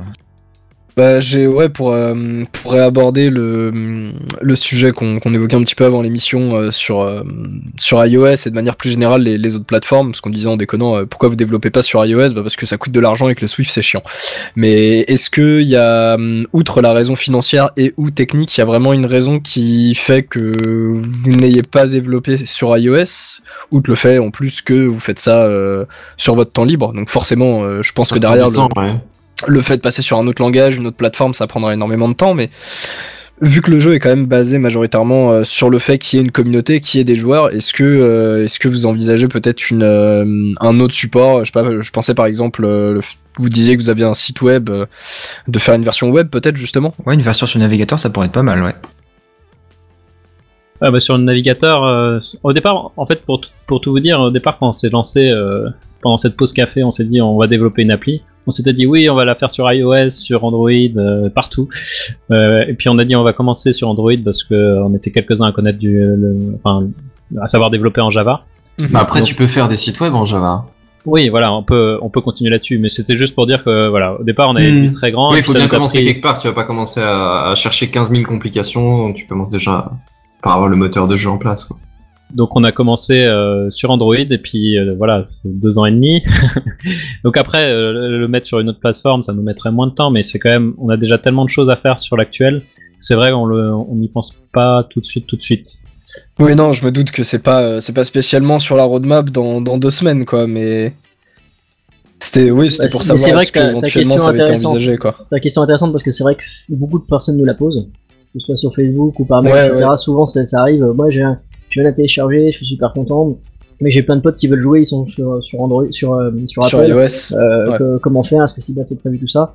Bon, alors, euh, alors effectivement, comme tu dis, il y, a- il y a aussi un aspect financier où, bah, nous, moi personnellement, je n'ai, je n'ai pas d'iPhone. On a, enfin, aucun de nous trois euh, n'avons d'iPhone. Il faudrait sur- déjà commencer par ça. Bah, surtout si tu veux développer pour iOS, euh, c'est Xcode, donc c'est un Mac et donc c'est cher. Et c'est un Mac, c'est cher. Euh, enfin, tout est cher de toute façon sur Apple. Même il y a une Il licence faut à payer les payer. licences euh, pour développer l'appli. je crois que c'est ce qu'il faut, 100, 100 dollars par an qu'il faut payer Ouais, pour faire, euh, faire Euh, une ouais. application. Bon, alors euh, je dis pas hein, si, si à un moment donné on commence à avoir quelques rentrées, euh, ça pourrait être envisagé, mais le, le- après le, le- le principal frein, euh, c'est c'est- c'est le temps qu'on peut avoir pour faire ça. Là, comme disait Florian, euh, on est quand même euh, assez débordé depuis deux mois parce que euh, bah, ça prend très très vite de l'ampleur et euh, qu'on croule un peu sous les demandes euh, des gens sur les améliorations, sur le fait d'ajouter des cartes, sur le fait de, de, de faire tel ou tel mode. Enfin, ça, ça va très très vite. Donc on essaie de pallier pour l'instant aux, bah, aux besoins les, les, plus primaires entre guillemets. Donc pour l'instant aujourd'hui on, on est complètement à tête sous l'eau à, à ce niveau-là. Mais après peut-être pas, je sais pas, on peut toujours rêver dans un futur un peu plus lointain, euh, se diriger vers ce genre de choses, hein, pourquoi pas. Et vous attendiez à avoir euh, autant de téléchargements, autant de retours en, de, entre maintenant, on va dire, et le, et le moment de la sortie ou Enfin, est-ce que Bah en fait pour tout être honnête, il y a, je me souviens encore il y a peut-être un an de ça quand on était encore en, en bêta, en version Mhm. très très privée. Euh, on se regardait, on se disait Ah, si un jour on pouvait atteindre les 10 000 téléchargements, ce serait exceptionnel. Finalement, On ferait les des 10 000, parties on les a eu en moins de deux mois et c'est c'est un- c'est incroyable. On, a- on avait mis beaucoup de temps il y a un an à trouver euh, 50 bêta-testeurs, mais vraiment beaucoup de mal. Et euh, d'ailleurs sur les 50, ils sont pas tous inscrits au programme de bêta-test d'ailleurs. Donc on en avait en vrai une petite vingtaine, je pense, Ouais, 30, on avait ouais, peut-être 30, 30. voilà. Et donc euh, là, euh, quand on a vu comment ça décollait, enfin les, les premières fois où on a eu 20 téléchargements dans la même journée, on était tout fou. Et puis on s'est dit ah c'est fou, c'est génial. Et puis après 80, et puis après 100, 200 par jour. Et puis là, là on tourne autour Ouais, de puis après, ça plusieurs milliers par jour et c'est c'est fou. Quoi. Maintenant, Ah, c'est plus de la médaille, c'est-à-dire qu'en ce moment, on est, on est autour de 4000 téléchargements par jour, et typiquement, bah, hier, on est baissé, à- on est, on est tombé à 2000, et on était déçus, on s'est dit, bah mince, ah, on a plus que 2000 téléchargements aujourd'hui. Après, tu peux relativiser, dire est-ce que je connais seulement deux- 2000 personnes, tu vois, bon, c'est... Alors par contre, je vous Ah, mais rassure, c'est pas avec Techcraft qu'on va saturer vos serveurs, hein, mais. Et on sait jamais, on sait jamais. Mais d'ailleurs, justement, au niveau du serveur, est-ce que ça, ça demande beaucoup de ressources après pour faire tourner toutes les parties? Parce que plus il y a de joueurs, plus il y a de parties, et plus ça demande euh, derrière euh, un serveur assez costaud, non? Et ben justement, justement, c'est le sujet du moment. Parce que bah, le, le serveur, euh, pour, pour, pour rien me cacher, c'est un, un, petit VPS euh, qu'on avait qu'on qu'on louait à OVH, hein, c'est un petit truc. Euh, bon, on a tout fait pour qu'effectivement les, les requêtes et la, la, la consommation réseau CPU soient un petit peu limitées, donc effectivement de ce côté-là, euh, c'est plutôt pas, pas si mal que ça. Mais face à la face au nombre croissant exponentiel de joueurs, c'est sûr que les serveurs commencent un petit peu à chauffer. Donc euh, bah là on est en train de commencer à regarder euh, comment comment trouver euh, comment migrer vers un autre serveur à- dans, dans les jours qui viennent pour qu'effectivement qu'on puisse être un peu plus tranquille sur les mois qui viennent. Euh, c'est sûr qu'effectivement c'est à prendre en compte tout ça. Et pour ce qui est de la euh, public, vas-y. Non, vas-y, vas-y. Pour ce qui est de la publication, comment ça se passe euh, euh, Enfin, je veux dire sur le store, il y, a- il y a une démarche particulière? Alors sur le store c'est euh, c'est assez simple. hein. Euh, euh, Google euh, fournit quand même énormément d'outils. Donc de ce côté-là on est on est pas mal accompagné et pas mal euh, pas mal monitoré. Euh, en fait on a un compte développeur sur Google, c'est très simple. Enfin, contrairement à Apple où on a une licence de 100 dollars je crois par an à payer, chez Google euh, on paye 25 dollars une fois dans notre vie et on fait toutes les applications qu'on veut. Ah oui, de ce d'accord. côté-là, c'est quand même, c'est quand même assez, assez facile. Et puis après, le, Bah, si l'interface web qu'on a, c'est la Google Play euh, console, de, la console de, ouais, console développeur, je sais plus comment ça s'appelle. Et en fait, on a tout un tas d'outils qui permettent de, bah, déjà de mettre les APK en ligne. Euh, de, Donc c'est eux qui créer les stockent. page. C'est eux qui stockent. D'accord. C'est- C'est c'est- c'est eux qui font tout. hein. Ils vont, se- enfin, nous, on, on fait l'application, mais après, c'est eux qui effectivement qui, qui gèrent le, La l'APK qui, est mis, la distribution. C'est eux qui, on, on va nous créer une page euh, sur le Play Store, c'est celle que, que vous pouvez voir d'ailleurs. C'est fait via leur interface en fait tout ça. Et puis après, on a toute, euh, toute une histoire de, enfin une console qui permet de regarder le nombre de téléchargements par jour, de, les différentes versions, les plantages qui nous sont remontés, euh, de- les avis, on peut répondre aux avis, on peut voir les avis, enfin tout un tas de tout un tas d'outils qui permettent effectivement de, de voir tout ce qui se passe. Quoi. Donc c'est assez, euh, assez pratique et assez confortable. Est-ce qu'il y a une validation de ce que vous, vous publiez ou vous pouvez euh, librement publier n'importe quoi et... Bah, tu parles de l'Android Store là. Oui, oui, bien sûr. Bien sûr. Ouais, sur le sur le Play Store d'Android, là, on peut, enfin, c'est moins vérifié que sur euh, sur Que Apple. sur le- Store, l'App Store, Voilà. En fait, il y a une petite vérification qui est faite, donc c'est pas immédiat quand on fait une nouvelle euh, publication, une nouvelle release. Euh, ça met euh, une demi-heure, quelque chose comme ça, ouais, une demi-heure. Donc il y a quand même une- des, des petites euh, routines derrière qui vérifient que c'est pas un virus ou autre. Par contre, ils vérifient pas trop le contenu, euh, mais bon, si c'est signalé, a posteriori, ils peuvent fermer, euh, ils peuvent fermer tout ça. Ouais, c'est ça en fait, t'as une première vérification euh, automatique qui est vraiment, je pense, plus au niveau du code que, que du contenu, et euh, par la suite, euh, il laisse les, les retours du contenu sur les utilisateurs, je pense. Voilà, ouais. Oui, moi, c'est- un petit côté effrayant aussi, parce que si je comprends bien ce que, ce que vous nous dites, euh, je sais pas, disons suite à une erreur, vous publiez une version qui ne se lance nulle part, elle va être mise en ligne et, et poussée chez les gens en, en tant que mise à jour en fait. c'est déjà arrivé. C'est le risque, ouais. c'est dur ça. Il y a des applis euh, beaucoup plus grosses qui justement euh, bah, plantaient littéralement chez tous les utilisateurs, quoi. Bah, Kenton, moi je dirais c'est juste question de philosophie du- de la part du, du store. Oui, oui, bien sûr. C'est où Oui, t'es oui, plus oui. liberticide ou t'es plus euh, permissif? Bah, rappelle-toi, rappelle-toi, Kenton, euh, quand j'avais parlé d'un éventuel euh, bug sur une mise à jour de, de l'application euh, Philips Hue, Oui, oui, oui. euh, il y avait eu un- une mise à jour qui avait été faite de, de l'application Android de Philips Hue qui, euh, bah, qui empêchait au final le, le- le truc de fonctionner, quoi. C'est une mage qui a été publiée par erreur et euh, oui, ça, ça arrive, ça arrive quelques fois, malheureusement. Mais bon, après en général c'est vite corrigé et voilà. Oui, oui, bien sûr. Bah, surtout après, c'est une après, grosse appli faute, comme euh, Philips. c'est- euh, Finalement, c'est la faute des développeurs plus que de Google qui vérifie pas. Après, c'est Non, non, bien sûr. charge aux développeurs de, de faire attention à ce qu'ils font. Et puis, Ouais, de euh, si tester effectivement il y a quelque chose, euh, ils corrigent dans, dans la foulée. Nous, ça nous est arrivé typiquement il y a une dizaine de jours. On a, on, s'est- on, on a testé, testé toute la soirée la- l'application, on était content de nous. On l'a publié à minuit et demi, fatigué. Et il faut jamais faire ça à minuit. Et, euh, et là, erreur, erreur, on a fait juste une toute petite connerie sur le sur l'adresse du serveur, donc ça, ça, plus personne se connecte au serveur, mais chez moi. Euh, et donc du coup, bah, instantanément, j'ai reçu des Ah, dizaines, et des dizaines et des test dizaines ou de mails de, de mecs du monde entier qui, qui, qui m'insultaient parce que ça marchait plus quoi. Ouais, dans ce cas-là, faut réagir rapidement, Ah je bah dans ces cas-là, je peux te dire que je tremblais de mon, devant mon clavier, j'ai refait une nouvelle version en deux secondes, mais par contre, euh, effectivement, comme disait Florian, euh, Google vérifie un minimum, donc entre une version et une autre, il se passe euh, un peu plus d'une demi-heure. Dans cette demi-heure-là, j'ai souffert, souffert, mais au final, euh, c'est passé. Oui, vous avez, vous avez pu corriger le tir rapidement, ce qui est pas possible justement chez iOS, puisqu'il y a une séquence de vérification qui dure, je crois, deux, deux semaines à un mois. Donc si, si Deux il laisse passer. Ouais, ouais, il me semble que c'est ça.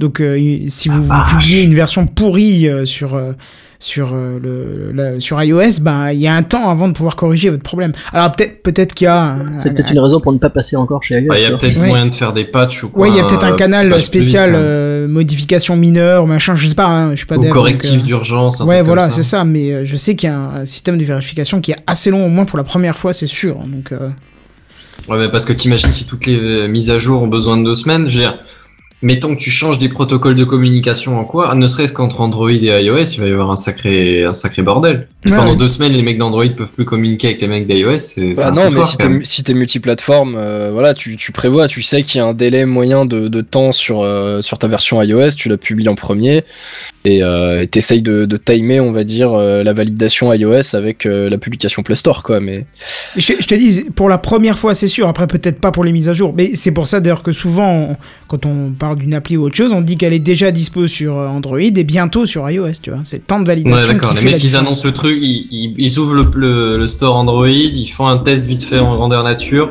ça marche, ils balancent le truc et elle arrive une semaine et demie plus tard sur iOS. Quoi. Ok. Et euh, par contre, sur le Play Store, justement, on va terminer peut-être une question là-dessus. Euh, c'est marqué produit intégré à l'application 1,20€ par article. Pourtant, moi, j'ai rien vu de payant dans le jeu. Ouais, d'ailleurs, si tu regardes aussi, normalement, euh, ça doit être marqué que ça peut afficher des publicités. Donc en fait, euh, bon, pour les publicités et puis pour, pour ce volet-là, c'était des choses qu'on a qu'on a voulu tester.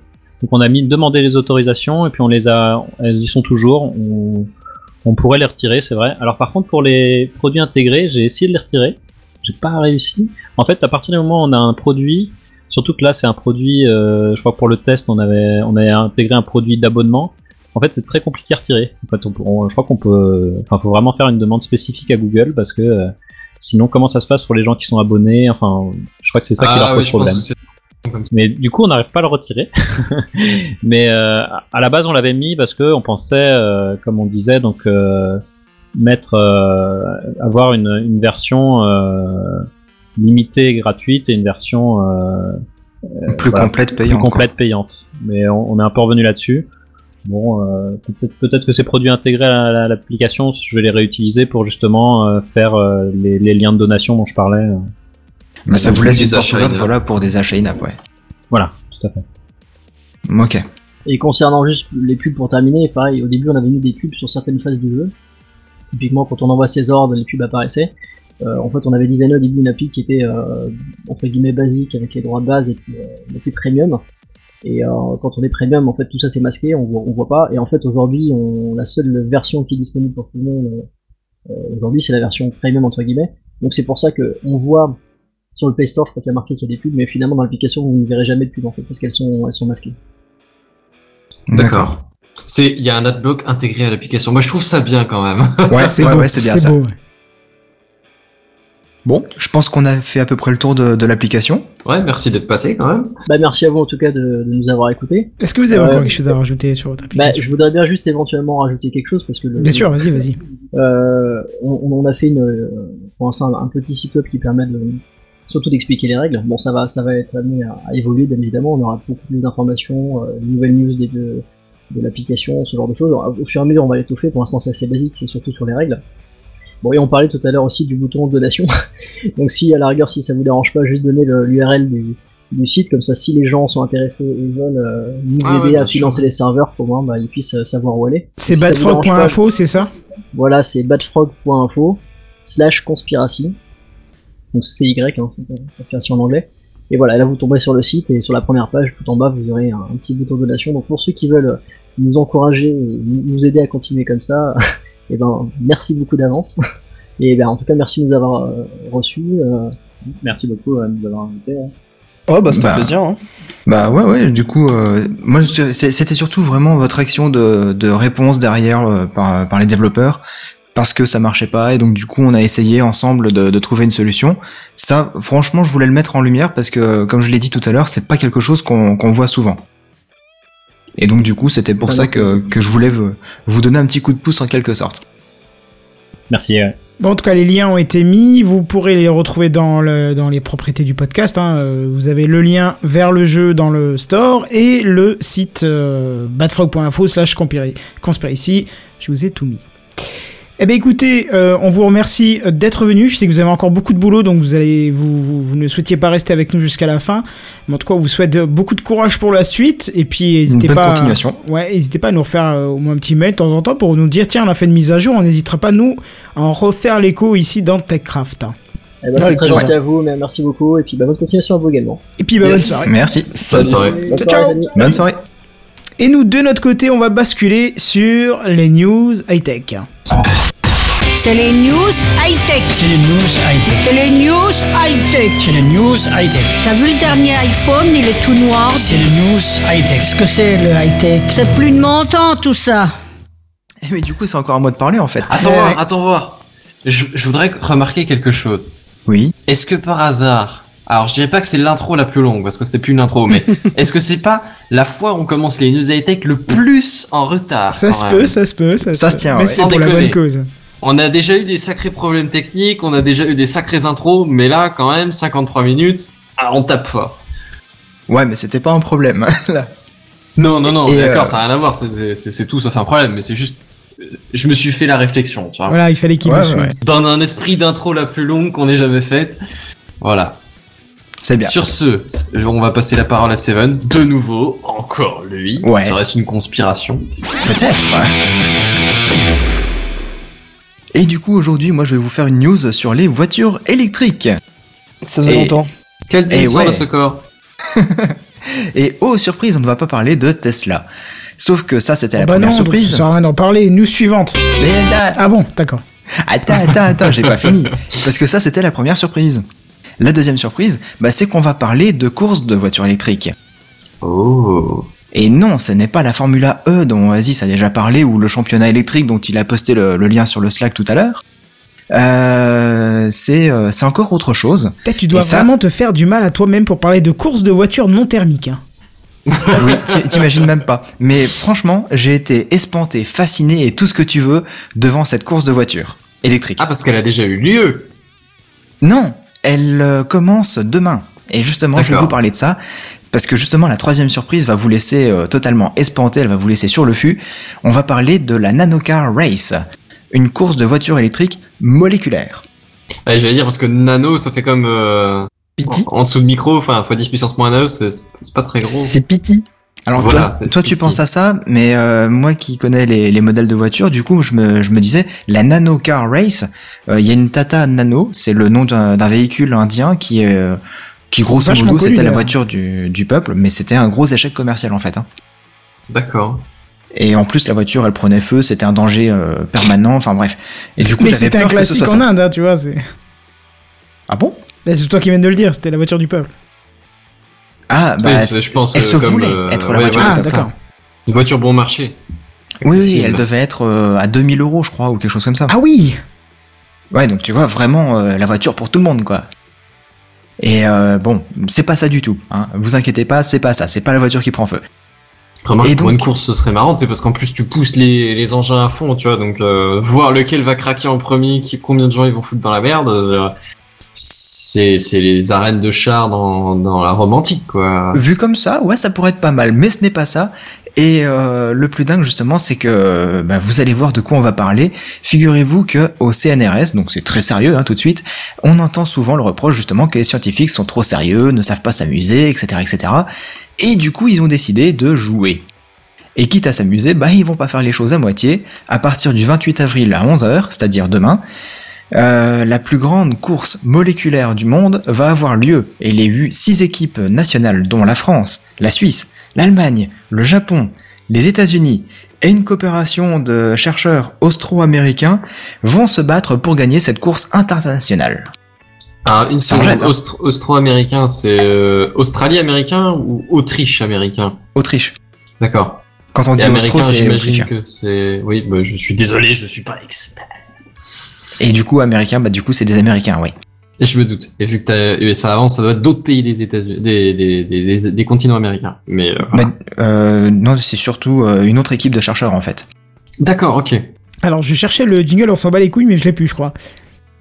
Ah, c'est comme dommage, ça, on va faire comme si on était intéressé. Continue, Seven.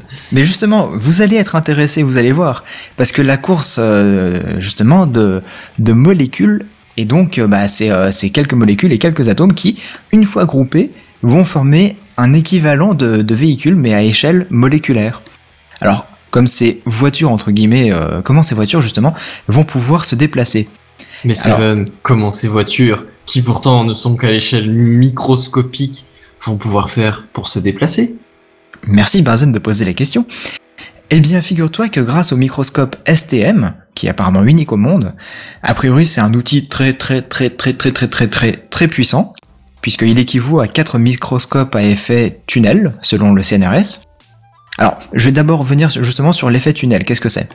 En gros, pour faire simple, hein, en approchant une pointe en tungstène où passe un certain courant électrique, environ 2 volts, il est possible de faire se déplacer les électrons des atomes et de les attirer comme des aimants. Il y a que moi qui trouve que 2 volts, c'est énorme.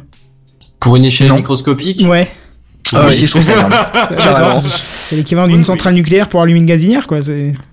C'est un peu ça, j'ai l'impression, ouais. Bon, moi, c'est L'idée, c'est d'attirer assez d'atomes pour avoir une image... euh, Enfin bon, bref, vas-y, continue, Seven. Et donc en plaçant cette pointe très précisément, il est possible de faire pivoter un groupe chimique autour d'un axe, complété d'un cliquet moléculaire, c'est comme ça qu'ils l'ont défini. Voyez-y donc un- une sorte de roue tournant sur un axe, le moyeu. Et en pratique, bah, le Green Buggy, c'est le nom du, du groupe moléculaire de l'équipe française. Hein, ils ont vraiment nommé ça Green Buggy. Et ben du coup, il serait capable d'avancer à une vitesse minimum de 0,3 nanomètres à chaque impulsion électrique. Euh, Et du coup, si vous regardez le live, c'est ce qu'on voit justement en image. J'espère qu'ils vont pas plus vite parce qu'ils vont foutre des flashs encore, tu vas hein? Au moins, ouais. Ils vont générer de l'énergie lumineuse, c'est ça? Euh, non, mais simplement l'énergie électrique, hein, euh, c'est tout. Et euh, donc du coup. Ah, c'était une vanne, mais C'est pas c'était grave, pas grave. pas t'arrêtes pas, ne t'arrête pas. Ouais, ouais, ouais. Et donc du coup, bah, le, le véhicule se déplaçant à 0,3 nanomètres par seconde, par euh, impulsion, pardon, la course faisant 100 nanomètres de long, ce qui est énorme par rapport au déplacement, mais ce qui est vraiment ridicule toujours. Hein. Eh bien, euh, du coup, la, la, la course risque de prendre un petit, un petit peu de temps, hein, parce que justement, il y a des lignes droites et il y a deux virages. Le tout se déroulant dans l'ultra vide et à moins 270 degrés Celsius. Donc vous imaginez que les conditions sont quand même assez particulières pour une course. Hein. Oui, c'est assez original, Ouais, on va dire. Effectivement. La durée de la course sera au maximum de 38 heures. Il est interdit de pousser sa nanocar. Par contre, euh, il est possible de les, de les changer hein, compte tenu des, des contraintes qu'il y a pour, euh, pour l'environnement de, de ce, ce véhicule, entre, entre guillemets. Hein. Et euh, pour que tout le monde se rende compte quand même de l'échelle de, de ces voitures, hein, de, de quoi on parle là, bah, dites-vous quand même que c'est 30 000 fois plus fin qu'un cheveu. Hein. Bah, c'est justement ce que j'étais en train de regarder, tu vois. On précise un cheveu dans la longueur ou un cheveu dans la largeur? Dans le Dans l'épaisseur. Tu, prends un cheveu, hein, ben tu le coupes en deux dans le sens de l'épaisseur, et ben t'es encore 15 000 fois trop trop gros par rapport euh, à sa taille, à la taille de la voiture. Ça marche. Donc c'est vraiment très petit. Hein. Et euh, du coup, euh, le, le chercheur du CNRS, il précisait même que c'est encore 100 fois plus petit que la molécule d'ADN. Puisque Que déjà, on ne peut pas voir à l'œil, hein. C'est un enchaînement de. oui, bref, ouais, ouais. Donc Ouais, c'est D'où l'obligation d'utiliser des, des effets tunnels, quoi. Voilà. Et d'où l'obligation d'utiliser des, des microscopes vraiment très puissants. Hein. C'est pas le petit microscope du, euh, du, euh, de l'apprenti euh, scientifique euh, qu'on peut acheter euh, euh, dans les des, dans les King Jouets qu'on pourra avoir euh, ce genre de résultat. Hein. Et du coup, pour ceux que ça intéresse, parce que ça peut en intéresser quand même pas le mal, hein, c'est que sachez que justement euh, Christian Joachim, le directeur de recherche du CNRS de Toulouse et organisateur de l'événement, détaille les contraintes qu'il a rencontrées pour mettre en place cette course, euh, tant pour la faisabilité de la chose en elle-même que la possibilité de contrôler et voir la progression de ces voitures. Parce que je rappelle quand même qu'il y aura six équipes in- internationales sur une piste de 100 nanomètres. Ouais, donc il faut quand même pouvoir suivre chacun son véhicule et, C'est ça. et voir qui ce qui arrive en premier, quoi. Alors Les- tu dis, ouais, c'est énorme, mais c'est pas si énorme que ça, en fait. quoi. Et oui, C'est Ouais, ouvert c'est au un sacré public. bordel. Oui, c'est ouvert au public. N'importe qui peut venir au CNRS de Toulouse pour voir, pour assister à la course, à ce qui paraît. Et pour ceux qui ne sont pas sur Toulouse euh, durant l'événement, donc qui commence demain vendredi 28 avril, il est possible de suivre l'événement directement en live sur YouTube. Ils ont créé une chaîne justement pour l'occasion. 38 heures, ça la ferait arriver à peu près pendant qu'on serait en train de préparer tes craft samedi, ça, non? Euh, ouais, ouais, à peu près, ouais. Il y a moyen qu'on suive l'arrivée. C'est ça. On fait commentateur de course euh, nanométrique en direct. Est-ce que ce serait la pire des animations? Tu sais, genre un mec en fond qui s'excite sur son... Bon, enfin bref, on verra. Le suspense pour ceux qui seront là en live. Mais du coup, pour, pour le LoL, justement, bah, chaque, euh, chaque équipe de, de chercheurs a développé sa, sa voiture molécule avec des formes et avec des propriétés qui lui sont propres. Par exemple, euh, l'équipe de chercheurs euh, américains a fait une molécule qui est vraiment en forme de dragster, c'est-à-dire deux petites roues devant, deux grosses roues derrière. J'ai cru Alors que- t'allais dire qu'ils avaient dessiné en forme de. Tu sais ce que vous aviez discuté avant l'émission là? Ditifal. Voilà. Non, non, non, non, non, sérieusement, euh, c'est c'est très sérieux hein, tout ça. Bah, remarque un dragster vu de haut, ça doit pas être très très différent. hein. C'est pas faux. Et euh, les Français, par exemple, eux, ils se sont inspirés d'une- du châssis d'une voiture à peu près euh, lambda, c'est-à-dire euh, quatre roues aux extrémités, une plateforme centrale, enfin voilà. Les- L'équipe allemande, par exemple, elle, elle a fait une forme de spirale. Et l'idée, c'est qu'elle se déplace en se tournant sur, sur elle-même. Putain, qu'on voit en c'est fond de live apparemment, non? Euh, je pense que c'est celle-là, ouais. Mais du coup, c'est quand même euh, vachement intéressant parce que chacun s'est fabriqué son, châssis de, molécules, entre guillemets, Donc du coup, on ne sait pas à l'avance quels vont être les résultats. Alors bien sûr, ils se sont entraînés avant pour s'assurer que ça fonctionne et tout ça. hein. Mais euh, ce sera la première fois qu'il y aura autant de chercheurs qui piloteront des molécules sur un si petit endroit quand même, euh, en simultané quoi. Ah, pour Et le coup, l'exploit est quand même assez, assez ouf, je trouve, quoi. Ouais, Ouais, c'est une prouesse Mhm. technologique quand même. Enfin, c'est, ouais, c'est une belle performance. Ouais, contrôler des molécules, ça reste quand même plutôt classe, ouais. Et justement, bah, tout cet événement-là, bah, c'est pour promouvoir justement le, le contrôle de molécules et ça, ça met un petit peu en lumière ce, ce point-là et donc du coup, c'est, ça permettra certainement d'ouvrir de nouvelles portes, de nouvelles voies euh, à la recherche. recherche, euh, voilà, dans ce domaine-là, quoi. Ça reste plutôt cool comme, euh, comme idée pour promouvoir la science. Mais je trouve ça Bah bien, ouais, surtout ouais. pour le grand public, tu vois, pour leur expliquer, voilà ce qu'on peut faire de nos jours. euh, Mm. Je trouve ça bien, tu vois. Carrément. Ouais, puis c'est assez interactif parce que du coup, tu compares ça avec une course de voiture, tout le monde visualise à peu près à quoi ça ressemble une course de voiture, quoi. Sauf que là, c'est à une échelle tellement microscopique que euh, c'est impossible de le voir à l'œil nu. Ils ont juste montré la, la petite pastille d'or qui va servir de, de piste de, de circuit. Et euh, même la, la feuille d'or en elle-même, elle est tellement petite que du coup, c'est... Enfin voilà quoi, tout se passe au microscope et euh, ça va être drôle parce que tu vas voir plein de scientifiques euh, essayer de, de gérer les impulsions électriques pour faire avancer leur voiture, ça va être amusant. Donc c'est manuel, hein, c'est pas une machine qui va contrôler les pulsions, ça va être. euh, C'est manuel, ouais. D'accord. Les, les chercheurs, ils vont se dire bon, si je, je donne une petite impulsion sur l'avant, bah du coup le, la molécule va se déplacer vers l'avant. Bah, Dans les virages, il va falloir euh, pointer vers assisté la par gauche, machine pour pointer exactement la- l'aiguille là où ils veulent. Oui, c'est-à-dire que c'est pas un mec qui vient avec une pointe euh, à la main au-dessus pour essayer je, de guider le oui, truc. je- hein. je me dis que c'est pas un mec qui bouge le- les réglages. Non, c'est c'est fait par ordinateur, mais c'est-à-dire que c'est les chercheurs qui donnent les coordonnées euh, où pointer justement Ouais, euh, d'accord, cette d'accord. pointe. Parce que le placer à la main, c'est pas possible. Peut-être que tu sais, peut-être que tu sais pas. Oui. Est-ce que il y a moyen de parasiter la voiture de quelqu'un d'autre Tu vois, En- en- au lieu de, de faire avancer ta voiture, tu fous une petite impulsion sur celle d'à côté. Normalement, non, parce que justement, pour éviter ce genre de phénomène désagréable, de contrôler euh, deux voitures en simultané ou la voiture du Mhm. voisin sans le vouloir, machin, euh, chaque véhicule sera placé à des sections différentes sur la piste. D'accord, ok. Donc ça Ouais, sera ils pas une tous- euh, où ils sont tous sur la même piste, ils seront en, en- en séparés sur des pistes parallèles ou quelque chose comme ça. Non, non, non, ils seront tous sur la même piste, mais euh, cette piste-là, tu la découpes en plusieurs sections, et euh, chaque équipe pourra survoler une section euh, en, en temps réel, et pourra faire bouger sa voiture sur cette section-là, mais euh, pour la suite de, de la piste, bah du coup, c'est euh, c'est une autre Ah d'accord, genre euh, tu, tu qui- découpes la piste en six, en six portions par exemple, Voilà. chacun commence à la base d'une portion et si tout le monde se, se bat à peu près à la même vitesse, il devrait pas y avoir de problème. C'est ça. Ça marche. Ok. Et ça peut y arriver évidemment qu'ils grillent carrément leur molécule si l'impulsion est trop forte ou mal placée. Et euh, du coup, la molécule, ils la verront s'évaporer tout simplement.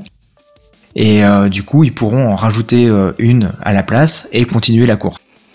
Parce que bon, on Ça parle marche. quand même de quelque chose Oui. d'assez fragile. Hein. Certes. Donc voilà. Donc euh, j'ai laissé les liens euh, dans le, le document, donc euh, du coup vous les retrouverez. Euh, Dans les notes de l'émission. Voilà, sinon si ça vous intéresse pour aller voir sur le site du CNRS, c'est euh, nanocar-race.cnrs.fr. Voilà. Ça me pose plus Et de questions que ça me donne de réponses en fait. Je, je- c'est fascinant en fait. William, Mais constant, c'est- Franchement, c'est Justement, c'est- ouais. assez euh, attractif comme, euh, comme concept. Tu te poses pas mal de questions. Ouais, ouais, Et, euh, sur la si tu vas pollution, sur un- euh, la, la- la pollution sur la piste, tu vois, parce que isoler euh, juste quelques molécules et ne pas en Non, avoir mais ils, d'autres. ils font dans l'ultra vide, hein. C'est, Mhm. il y a une bulle autour du truc, quoi. Ouais, mais justement, c'est intéressant de savoir un peu comment ça se passe, tu vois, c'est cool. Bah, ils expliquent tout ça justement sur le site du CNRS, parce que le, le chercheur, vu qu'il est de Toulouse, il parle en français, donc c'est bien détaillé tout ça. Et il vulgarise pas mal, donc c'est accessible à tout le monde. Euh, sur la chaîne YouTube, il y a, ils appellent ça un trailer, mais bon, la vidéo elle fait 6 minutes, et elle explique justement tout, toute la mise en place, toute la préparation de cette course. Et donc en 6 minutes, euh, ça permet de, de vous fasciner, de vous scotcher carrément pour, euh, pour essayer de comprendre comment ça va se passer, quoi. Donc moi je vous invite franchement à regarder cette vidéo là. Ouais, ça dure dis 6 que la minutes. course et, a, euh, commencé. Bah Mm, oui, non. puisque ça fait des années qu'ils commencent à travailler sur le sujet. Ah oui, d'accord. Donc euh, la course à la recherche, en fait, elle a commencé, je crois, en 2012 ou 2013. Il a dit le Joachim. D'accord. Parce Donc, que là, euh, le, le live est prévu, il est prévu à partir du 28 avril à 10h45 du matin. Et oui, Voilà. car cette course n'est qu'une métaphore pour la course à la recherche. Exactement. Oh, ce que c'est beau? Ouh, Ouh, ce que c'est beau? c'est poétique. Ouais, c'est. Oh là là. On sent qu'il l'a travaillé celle-là. Ah, Ouais, ça fait 5 minutes qu'il la prépare. C'est pour ça qu'il a été silencieux. Exactement. Donc voilà, j'espère vous avoir fasciné grâce à cette euh, news. Carrément. Moi, en tout cas, j'essaierai de suivre, en tout cas, par curiosité, franchement. euh, J'ai envie de voir comment ça se passe. Et du coup, je vais laisser la parole à Ikichi, celui qui aime, euh, bah, qui aime suivre les conférences dans les transports parisiens.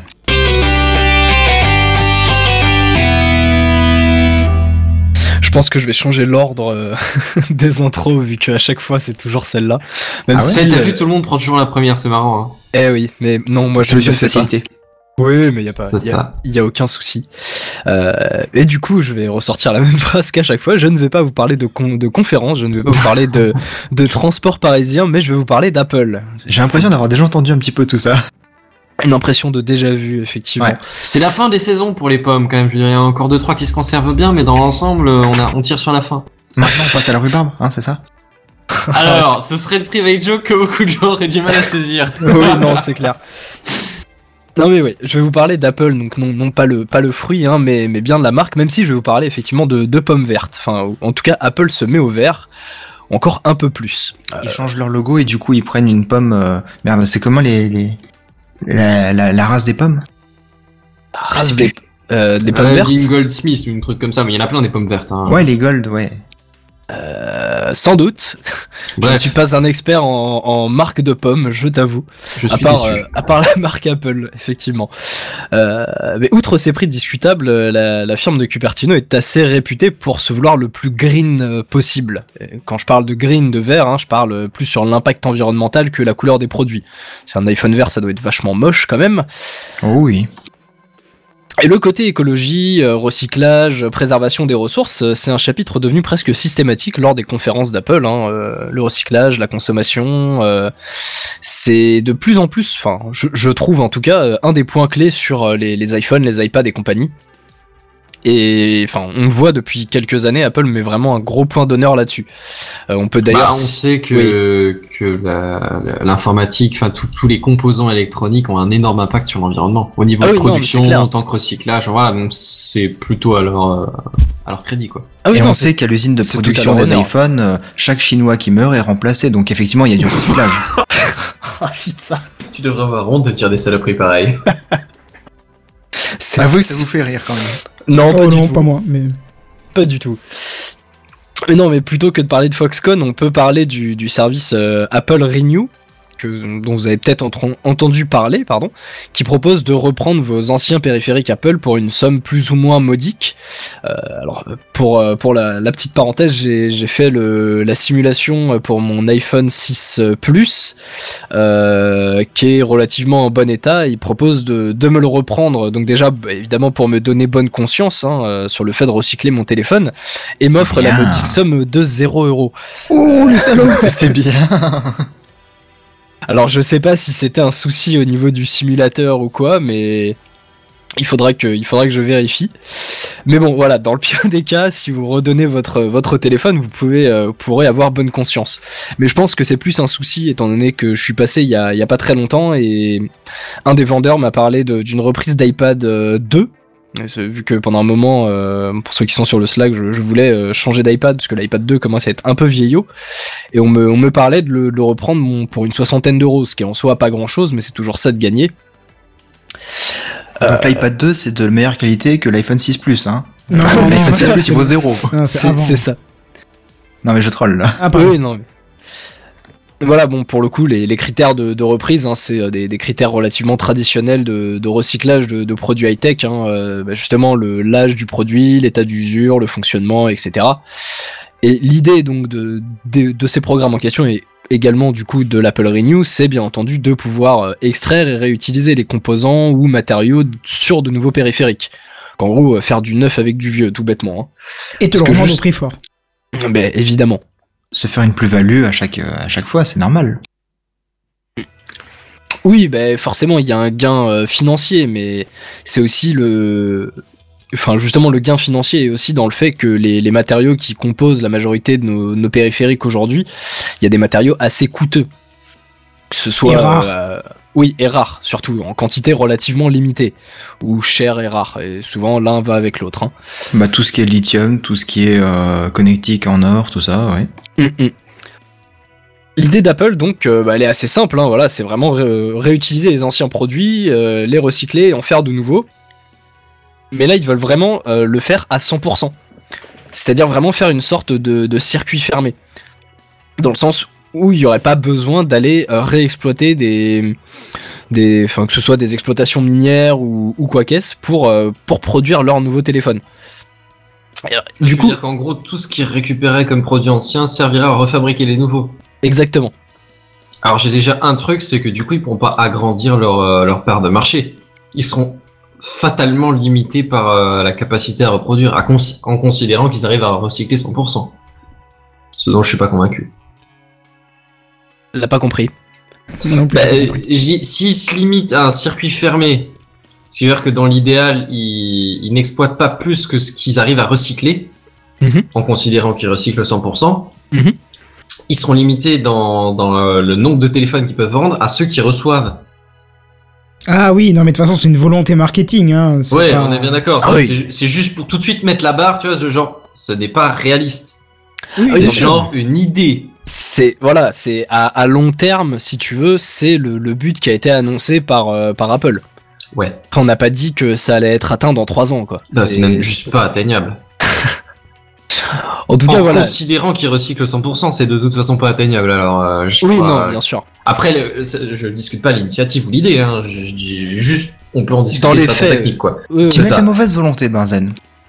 non, mais c'est c'est pas spécialement faux. On Dans, discute. dans les faits, ça, ça, ça réduit euh, ça réduit fortement le truc.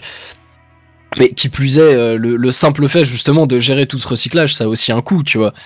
Donc euh, même si euh, effectivement financièrement ils s'y retrouveront peut-être en n'ayant plus besoin de d'aller euh, chez euh, telle euh, telle enfin telle entreprise telle entreprise pour aller chercher des, des matériaux X et Y, il y aura quand même le coût enfin toute la, la mise en place du recyclage. Et justement à ce propos, est-ce que vous vous souvenez de Liam? Liam Neeson, celui qui retrouve sa fille et qui va Ah, tuer ah, les ah. voleurs, machin chose. Franchement, j'avais envie de faire cette vanne. Non, raté. Non, Liam, c'était ce robot qui avait été présenté par Apple il y a, je sais plus, peut-être 2-3 ans, quelque chose comme ça. Ils ont fait un robot. Oui, c'était un robot qui avait été présenté à- sur un keynote de mémoire, euh, qui désosse et trie les iPhones euh, à recycler. On en avait parlé. J'ai pas souvenir, il me semble que j'étais pas encore dans Moi, l'émission à ça cette me dit époque-là. pas grand chose en vrai, mais euh, je le continue robot, à nous, en, je- à nous en parler, je suis curieux. Bah, je, vous, je vous laisserai faire euh, une petite recherche Google, alors peut-être que ça vous parlera. Bah voilà, après, euh, enfin le, le truc va pas chercher spécialement plus loin. hein. C'était euh, c'était donc un, un robot qui était euh, présent dans des dans des usines de recyclage d'Apple et qui en fait prenait les, les iPhones, les désossait et euh, prenait euh, les petites parties et les, les rebalançait ensuite sur des sur des chaînes de pas des chaînes de production, mais des chaînes de recyclage, quoi. Du coup, vraiment automatiser à fond le, le recyclage, euh, presque, ou du moins en- dans, dans la volonté de A à Z, euh, le, le recyclage de l'iPhone, quoi. C'est-à-dire les, les iPhones récupérés étaient, euh, étaient balancés sur un, sur un tapis roulant, quoi, bêtement. Et euh, le, le, le bras robotisé, donc l'IAM, désosse l'iPhone, sait quelle partie prendre, où les placer, etc. Bah, donc il y avait un... Alors, les chiffres n'ont pas été annoncés, mais il y avait euh, un certain montant donc qui était alloué dans, euh, la mise en service euh, et la création de ce robot.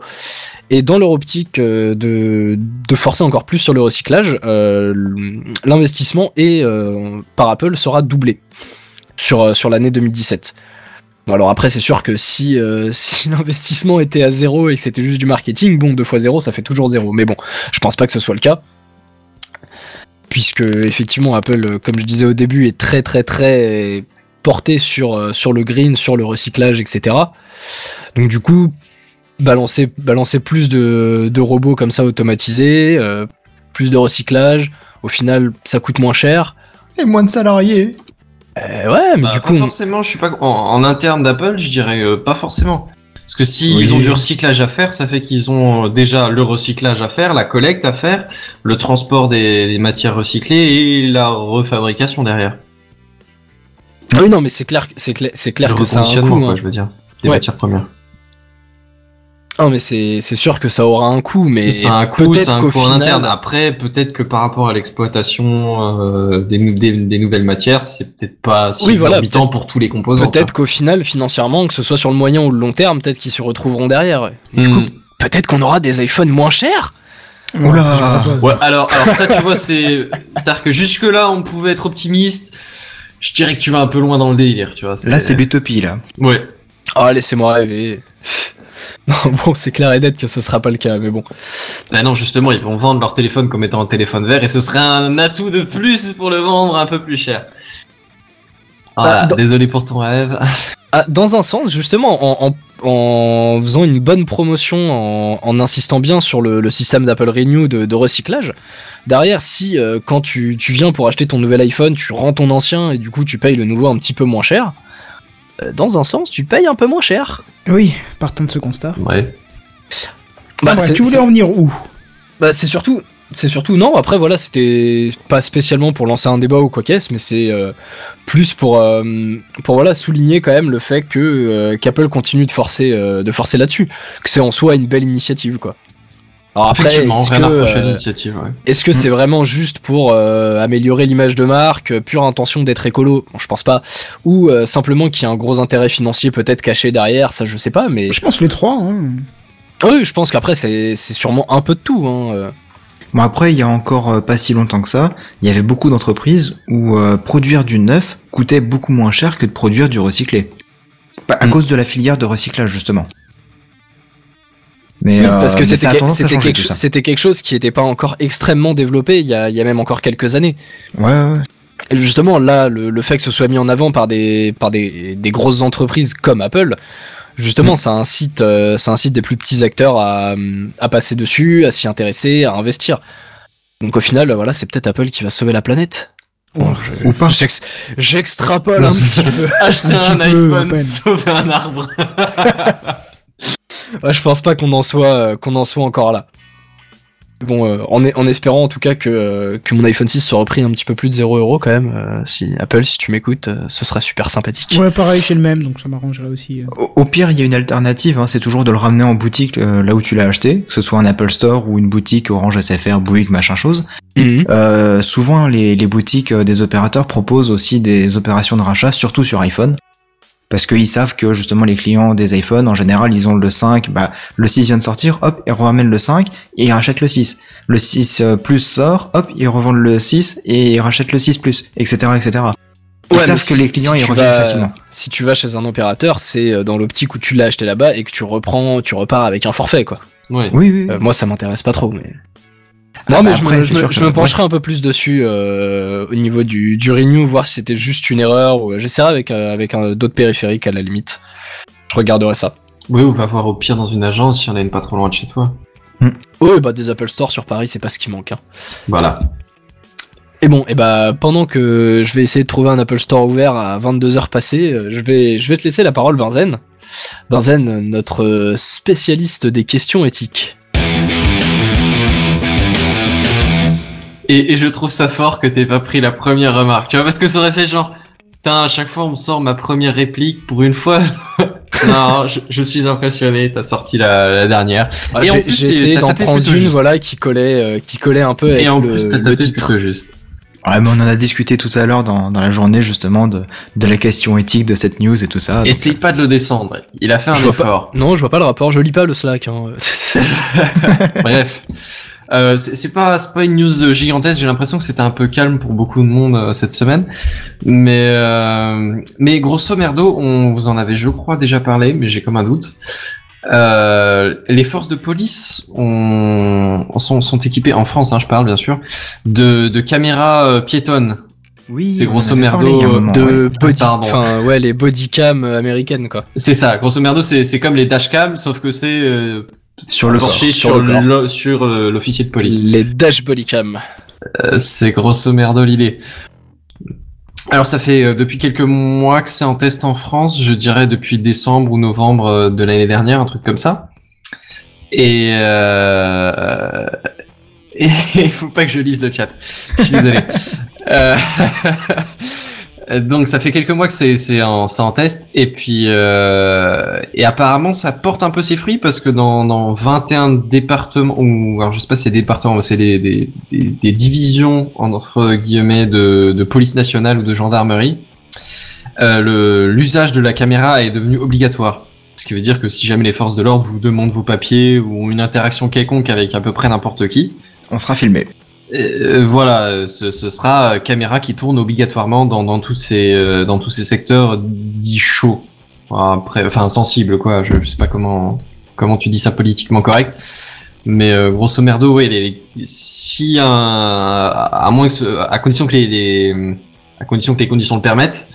C'est-à-dire que ce soit pas en mode euh, réaction à un tir ou un truc comme ça, quoi. À moins que ce soit en grosse situation d'urgence. Euh, avant qu'un agent euh, interagisse avec vous, il aura allumé sa caméra. Alors bon, la caméra, elle, est de tout, elle doit être euh, légalement visible. euh, il doit y avoir quelque part un truc qui clignote ou qui dit qu'elle est en Oui, usage. qui annonce clairement l'usage, oui. parce C'est que ça, dire, que- euh, en- vous- vous- à ce moment-là, t'as aucune preuve. si quoi. vous regardez, si vous avez les yeux un minimum ouverts, vous vous rendrez compte qu'il y a une caméra et qu'elle tourne. Qui plus est, l'agent doit vous le dire. Donc vous serez informé. Mais euh, mais personnellement, moi, enfin bon, ça, ça, ça m'éclate pas particulièrement de me faire filmer euh, par les forces de l'ordre, mais mais c'est pas tellement de ma réaction que j'ai peur. Enfin c'est je, je, je- quand j'ai entendu parler de la nouvelle, ça m'a jamais fait genre ah les gens ça va peut-être les faire chier. Je me suis plutôt dit ah les flics ça va peut-être les faire chier. Je veux dire, personnellement, ça qu'on filme mon travail toute la journée, euh, ça, ça m'emmerdera un petit peu, quoi. Je suis un, je suis un poil vulgaire, peut-être. Ça, ça me, ça me peserait, ça me peserait que qu'on me filme toute la journée en train de faire mon travail. Après, euh, l'objectif, c'est d'éviter, euh, c'est bavures, d'éviter les bavures policières, c'est d'éviter les, Les matraques dans des parties anales euh, ce genre de choses, c'est d'éviter aussi après les. Ça sent le vécu. Euh, je ne pourrais pas dire. Non, c'est la presse, fallait lire la presse il y a quelques mois. C'est ça, c'est c'est c'est des. Il faisait référence à une affaire qui qui a eu lieu là pas si longtemps. Euh, Ouvre, ouvre un ouvre un truc de news une fois de temps en temps. Ouais, où justement là, euh, la, la, la, la vidéo aurait fait euh, la Voilà. différence complète dans le, dans, dans le... Et après, j'ai envie de dire, c'est c'est valide dans les deux dans les deux sens, tu vois. C'est ça peut aussi permettre de défendre les forces de l'ordre. C'est c'est dans les deux sens. S'il y a Mhm. eu euh, pression d'une partie ou de l'autre, euh, bon voilà. Dans l'idée, moi, je veux plus ça comme un un, dissu- un truc dissuasif. C'est c'est on parle pas de l'équilibre de la terreur Ouais, c'est nucléaire, exactement mais, ce que j'allais dire. Non, mais c'est que là, les- deux- ça, les ça deux invite à parties, modérer sachant les, les qu'ils- propos et qui sont les filmés, Si on parlait en même temps, Voilà. juste l'un après l'autre, s'il vous plaît. Vas-y, Benzen. Non, t'es en train de parler, c'est cool. Non, je disais. Je suis en train de oui, faire euh, mon article. J'appuyais ton le, le fait que tu dises qu'effectivement il y avait un côté dissuasif parce que les, les deux parties, l'un comme l'autre, se sachant filmer, donc sachant qu'il y aura une preuve irréfutable de, des faits de manière objective, euh, bah t'es moins incité, on va dire, à faire n'importe quoi. C'est c'est la même raison pour laquelle il y a des miroirs un peu partout dans dans les lieux publics. Que ce soit un ascenseur, que ce soit un bar ou une chose comme ça. Parce que dans les faits, quand tu vois ta réflexion, c'est c'est psychologique, hein, mais c'est euh, quand, quand tu vois ta réflexion, t'as moins tendance à être euh, agressif. Parce que t'aimes pas voir ta tête en colère, enfin euh, ce Ah genre de ouais. subtilité. Et euh, ça a l'air ridicule comme ça, mais dans les faits, ça marche. Dans l'ascenseur, tout le monde est gentil parce qu'il y a un miroir et que tu vois ta tête. Mais non, ça Ah non, moi je suis un gros connard dans l'ascenseur. Donc toi, t'es un gros connard tout le temps, ça change. euh, ça- ça Ah change oui, merde, c'est vrai. C'est vrai, j'ai oublié ça. Mais, Non, mais ouais, sérieusement, c'est je savais pas ça. Le fait de savoir qu'il y a une caméra, en général, ça te rend un tout petit peu plus poli, un tout petit peu plus. euh, je vais bien me tenir, je vais pas être désagréable. Une caméra ou enfin l'œil de- d'une tierce personne, tu vois, qui est pas. C'est exactement ça. Et du coup, ouais, moi je vois ça plus comme un arsenal de, de un arsenal de, Un arsenal de mesures des comportements, euh. si tu veux. Mais ouais, je vois, je vois ça plutôt comme une bonne chose, tu vois. Enfin bon, c'est c'est juste une petite info comme ça. Du coup, on passe tout de suite à l'initiative de la semaine. Un petit projet de Parkington.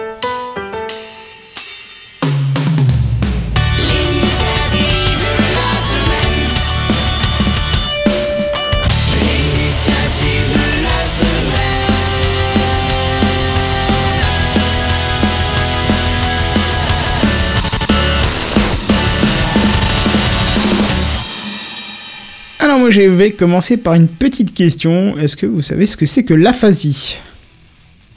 J'en ai déjà entendu parler. Euh, pays, ça s'achète? Non. Ah, ça me dit quelque chose aussi, ouais. Bon, je vais vous donner la définition Wikipédia, ce sera plus simple. L'aphasie, c'est un trouble du langage auquel s'ajoutent souvent des difficultés de parole. Elle entraîne des perturbations tant de l'expression que de la compréhension du langage. Plusieurs formes du langage peuvent être touchées, la conversation, la lecture, l'écriture, etc. Donc en gros, pour résumer, c'est un trouble de la communication standard.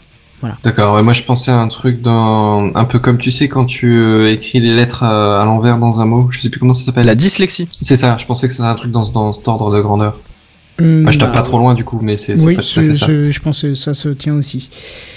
Bon, alors quand on a tendance à parler, on, on a surtout, enfin, lorsqu'on parle, on a toujours tendance à utiliser des, des, des gestes euh, pour accentuer nos propos. Hein, c'est des genres de gestes qui schématisent une espèce d'image que avec l'on les souhaiterait mains, ouais, il y voir. a des voilà. gens chez lesquels c'est vraiment très poussé. Mm. Et je me rends compte qu'en lisant l'article, je faisais des gestes avec ma main, donc tu vois, c'est vraiment euh, parlant. Et je pense que vous le faites aussi en lisant vos articles, mais euh, sans, le- sans le remarquer euh, forcément. Et euh, c'est les, emojis, euh, donc les émoticônes qui ont été choisis par Samsung pour concevoir Wimoji, une application qui est justement pensée pour aider les aphasiques. Alors en gros, comment ça se passe? C'est une application de communication, donc une messagerie, où vous allez pouvoir choisir parmi un panel de 140 phrases préconçues, du coup, et l'application va transformer ces phrases en une suite d'émojis. Elles sont classées en six catégories, comme le repas, sentiments, euh, vie de tous les jours, loisirs, etc. Je peux vous dire les six. Et donc l'intérêt euh, premier est, comme je vous l'annonçais, euh, plutôt de faciliter la communication des personnes atteintes d'aphasie. Mais quand on y réfléchit bien, le champ d'action peut être bien élargi parce que le principe euh, permet à deux personnes ne parlant pas la même langue, entre guillemets, de communiquer aussi, tu vois. Mhm, Carrément. Mhm. Discuter avec un anglais, chinois. Ça me fait penser veux, euh. au, au t-shirt super célèbre où t'as genre 50 icônes dessus de, de trucs, c'est justement alimentation, transport, hébergement, choses comme ça. Euh, ça me fait penser exactement à ça parce que du coup c'est au final des, des petites icônes qui sont sur ton t-shirt et grosso merdo si, si tu cherches des toilettes bah tu pointes les toilettes sur ton sur ton t-shirt et euh, bah même si le mec en face parle pas ta langue il comprendra assez vite Il ce est- reconnaît ce que tu cherches. Ah. Non, euh, je connaissais pas, mais Voilà. euh, ouais, c'est vrai que c'est c'est le même c'est assez quoi. répandu dans les dans les mecs qui se font des tours du monde ou des, des voyages euh, dans des pays où tu vas pas apprendre la langue quoi. Hmm. Si là maintenant je, je vais en Inde ou euh, au Pakistan ou en Chine, je vais pas apprendre le chinois ou l'hindou, enfin voilà. Ouais, ouais. Bon, alors, tu fais bien de le souligner, hein, le procédé euh, en question, qu'il soit sur un t-shirt ou sur une application, c'est pas conçu pour écrire un roman ou alors avoir une discussion soutenue avec quelqu'un, mais justement, ça permet de recommuniquer, recommuniquer lorsque c'était pas possible ou plus possible. Ou dans, le cas où tu l'as cité, bah ouais, t'es es en plein milieu d'un d'un pays où tu maîtrises pas du tout la langue, tu voudrais aller aux toilettes, comment dire toilette, ou tu veux manger des frites, euh, je sais pas, tu veux aller quelque part, euh, bah, il est bien plus facile d'utiliser euh, une image pour, euh, pour traduire ce que tu veux dire plutôt que d'essayer de t'en sortir avec des mots que tu maîtrises pas. Bah, de toute façon, on a toujours dit qu'une image, ça valait 100 mots euh, dans la communication. alors moi j'avais Si, c'est 1000 en mille, tête, mille, ouais. ouais. pareil. mais je voulais absolument sortir ça. Tu viens de me couper l'herbe sous le pied. Et tu peux nous la traduire en emoji euh, Traduire l'herbe- couper l'herbe sous le pied non Ciseaux, herbe, tout ça, ce serait pas mal ça. Tu vois, ciseaux, herbe, pied. Ah non, mais tu vois, comme quoi ça peut marcher. hein. C'est faisable, c'est Ça fait un petit peu rébut quand même, euh, ce genre de, de communication. Bah, je pense que le mec qui s'est En dit on va faire ça. expression, euh, donc à la voilà. base, euh, Mm. ouais. Ouais, c'est même pas dit que l'expression soit ça. Bon, alors l'appli, elle est dispo sur Android à partir du vendredi 28 avril, donc demain, en anglais et en italien, et elle est en cours de développement pour iOS. Ah, on Bah, sait voilà. qu'elle est développée, c'est juste qu'il va falloir euh, deux semaines pour qu'elle soit disponible. C'est ça. Tout est lié dans ce, cet Craft, c'est génial. Bon, comme c'est fait On par fait Samsung, on, on comprend pourquoi c'est d'abord disponible sur Android, hein, forcément. Bien C'est sûr. normal, oui. Et ben voilà, très bien, c'était euh, ma petite initiative de la semaine. Et donc on va Bon. passer sur le truc inutile de la semaine. Apparemment, tu viens de corriger, c'est ça? Tout à fait, mais faut pas le dire. Ouais, non, mais c'était le temps que j'ai trouvé le bon jingle parce que j'avais préparé le bon Ah, et puis finalement c'est plus c'est bon. le coup de Ah, gueule comme tu dis, ouais. Voilà, Voilà. c'est Ah. le truc inutile de la semaine. Le truc inutile de la semaine. Le truc inutile de la semaine.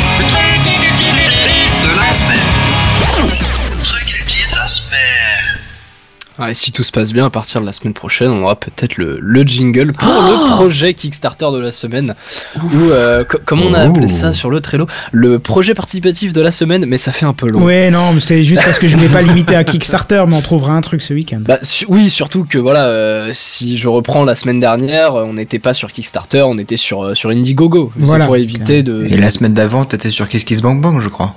Euh, oui, je crois que euh, c'était le hum, projet de Ou la semaine avant. Mais j'ai pas Oui, mis faut- crowdfunding parce que je suis sûr que comme moi, tu auras du mal à le dire. Crowdfunding ah, crowdfunding. ça se négocie, ça se négocie.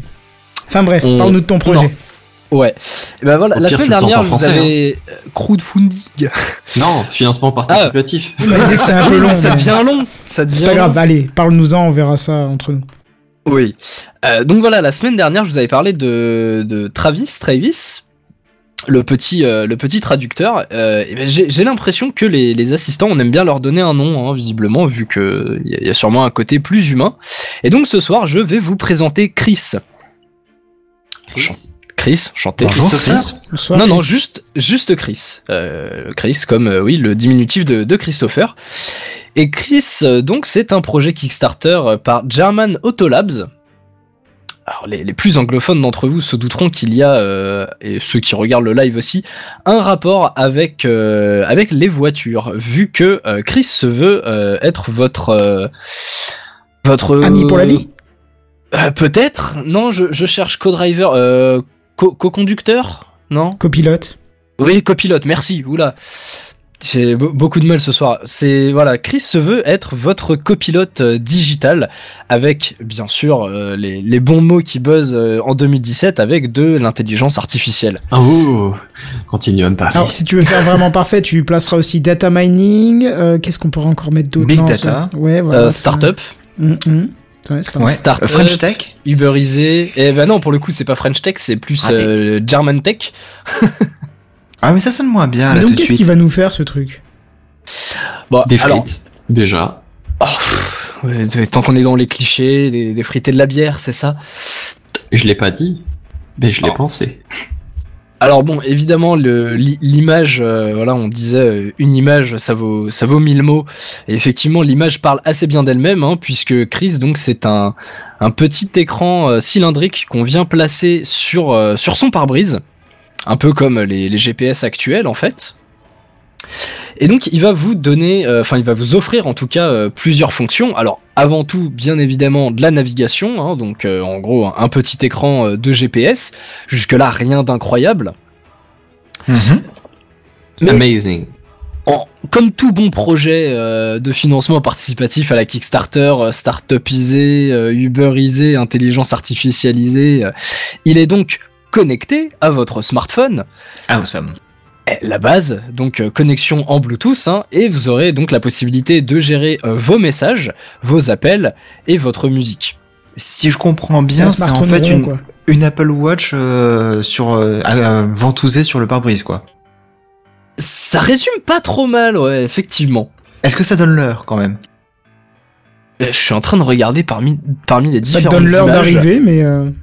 Oui, oui, voilà. Euh, tu vas avoir. euh, Non, enfin pour le coup, c'est c'est ça que j'ai j'ai trouvé assez sympa sur euh, sur le projet, c'est que l'interface est vraiment minimaliste. On n'est pas surchargé par les informations. Dans le sens où, voilà, le, le but, ça reste quand même que tu que tu restes concentré sur sur ta route et pas que tu passes ton trajet à regarder euh, à regarder l'écran. Hein. C'est pas très c'est pas très safe. C'est c'est pas trop trop sécurité. C'est un peu dangereux.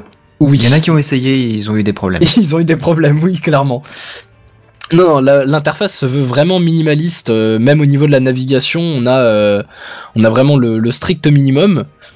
Mais c'est, enfin, après, euh, ne, ne conduisant pas, euh, j'ai pas forcément un point de vue euh, de, conducteur, mais je trouve sur les images que, voilà, c'est, il y a, y a le, minimum syndical. On a, voilà, la prochaine, la prochaine direction à prendre, la distance, éventuellement l'heure d'arrivée de, de programmable, mais ça s'arrête là. Ouais, le strict minimum qui suffit, quoi. C'est ça. Alors évidemment, euh, contrairement à, à son Apple Watch euh, avec laquelle il faut interagir en, en touchant avec ses doigts, en mettant des coups de molette, euh, etc. euh, avec Chris, vous allez pouvoir, en- euh, comme toute intelligence artificielle, interagir bah, avec la voix, hein, forcément. Et du coup, c'est quoi? C'est OK, Chris? Euh, non, Ça va vite devenir fatigant tous ces ok trucs quand même. hein. Bah, je, pense qu'on va vraiment pouvoir rendre ouf les gens euh, avec les, prochaines émissions d'ici euh, d'ici un an ou deux euh, à caler des, mots-clés comme ça. Alors, sache que si tu débourses une somme assez conséquente, tu auras la possibilité d'avoir ton, propre mot de, déclencheur, mais je crois que pour l'instant, vu que c'est en anglais et en allemand seulement, enfin en tout cas au moment de la sortie, ce sera disponible en anglais et en allemand. Un simple Hey Chris, ou du coup Hello Chris, je, je pense. Bill Gates. Ouais, c'est ce qui te permettra de- d'activer euh, d'activer les, les fonctions vocales. Donc les fonctions vocales, euh, on va dire classiques, hein, euh, pour rester sur les fonctionnalités dont je parlais, donc euh, pour pouvoir lire ou envoyer des messages. Alors euh, quand je parle de messages, je parle de SMS, Facebook Messenger, WhatsApp, euh, email, euh, enfin de- des trucs de communication classiques. Donc effectivement, on n'était pas loin de la smartwatch euh, à ventouser sur l'écran en fait. Bah, franchement, oui, je, je, je disais en déconnant, mais tu, ça, résume assez bien la chose, quoi. Euh, la même chose se fait pour les appels et pour le contrôle de la musique. Alors au niveau des, des applications, pour l'instant, on nous annonce Spotify, Apple Music, Google Music ou la musique de base, enfin du, du lecteur de, de base de son, de son téléphone.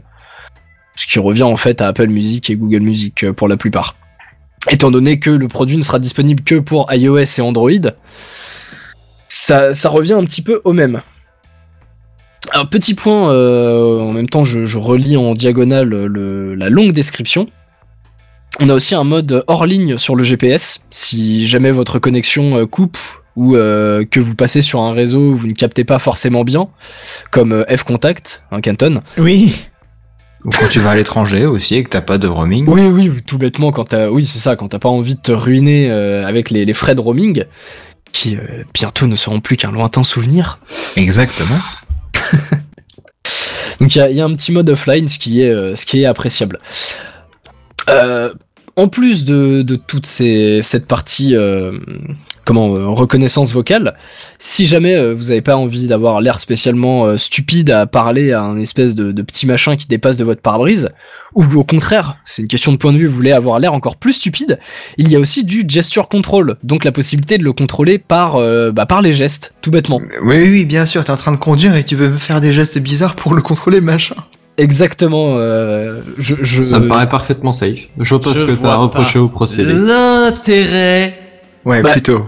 Bah, pouvoir, euh, pouvoir choisir un, un geste pour lancer une action quelconque en faisant un doigt à ton truc et du Ah, mais coup déjà, faire un doigt Même que le Waze mec le fait, derrière le prenne fait. pour quoi. lui. Ah ouais, Waze gère le, Ouais, le ouais. gesture control. Mm. Ah, je savais pas du tout. Je sais pas non plus.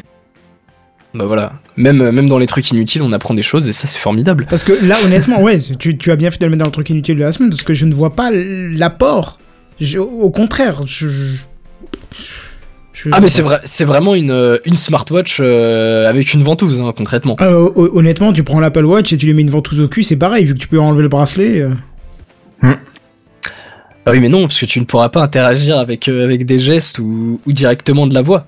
Tu Jusqu'à pas la parlé de la prochaine taille euh, de mise à l'objet. Ouais, la taille de l'écran. Euh, c'est une très bonne question. Il me semble qu'on est sur euh, du 3 pouces et quelques. J'essaye de retrouver c'est ça. pas énorme, hein. euh, Ça fait Ouais, non, petit, ouais. c'est pas, c'est pas très très grand. hein. Euh, ah, évidemment, je n'arrive pas à trouver. Ah, si, voilà. Ah, Ah, Ah bah bravo. Il va falloir le prendre en jingle, Kenton. hein. ouais, ouais, c'est clair. Euh, donc, au total, ouais. euh, alors, c'est- l'écran, euh, juste l'écran, c'est un écran de 2,1 pouces. Putain, c'est tout petit. Petit. Exactement. Et, tu euh, sais que t'as des voitures où le pare-brise il est, il est finalement assez loin par rapport à toi. Donc si tu le ventouses là-bas, bah du coup ton écran il est tellement petit que tu vois rien.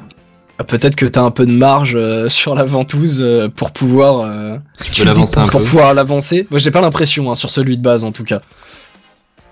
Alors, euh, ouais, voilà. Et on est en gros sur un objet d'à peu près 10 cm3 quoi. Enfin, 10 sur 9,2 sur 9,6. Voilà.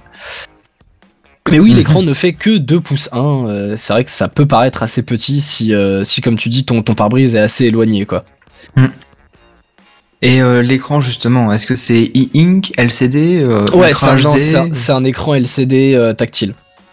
D'accord. Donc, Du coup, rien. l'économie- le- le- l'économie, le- l'autonomie, pardon.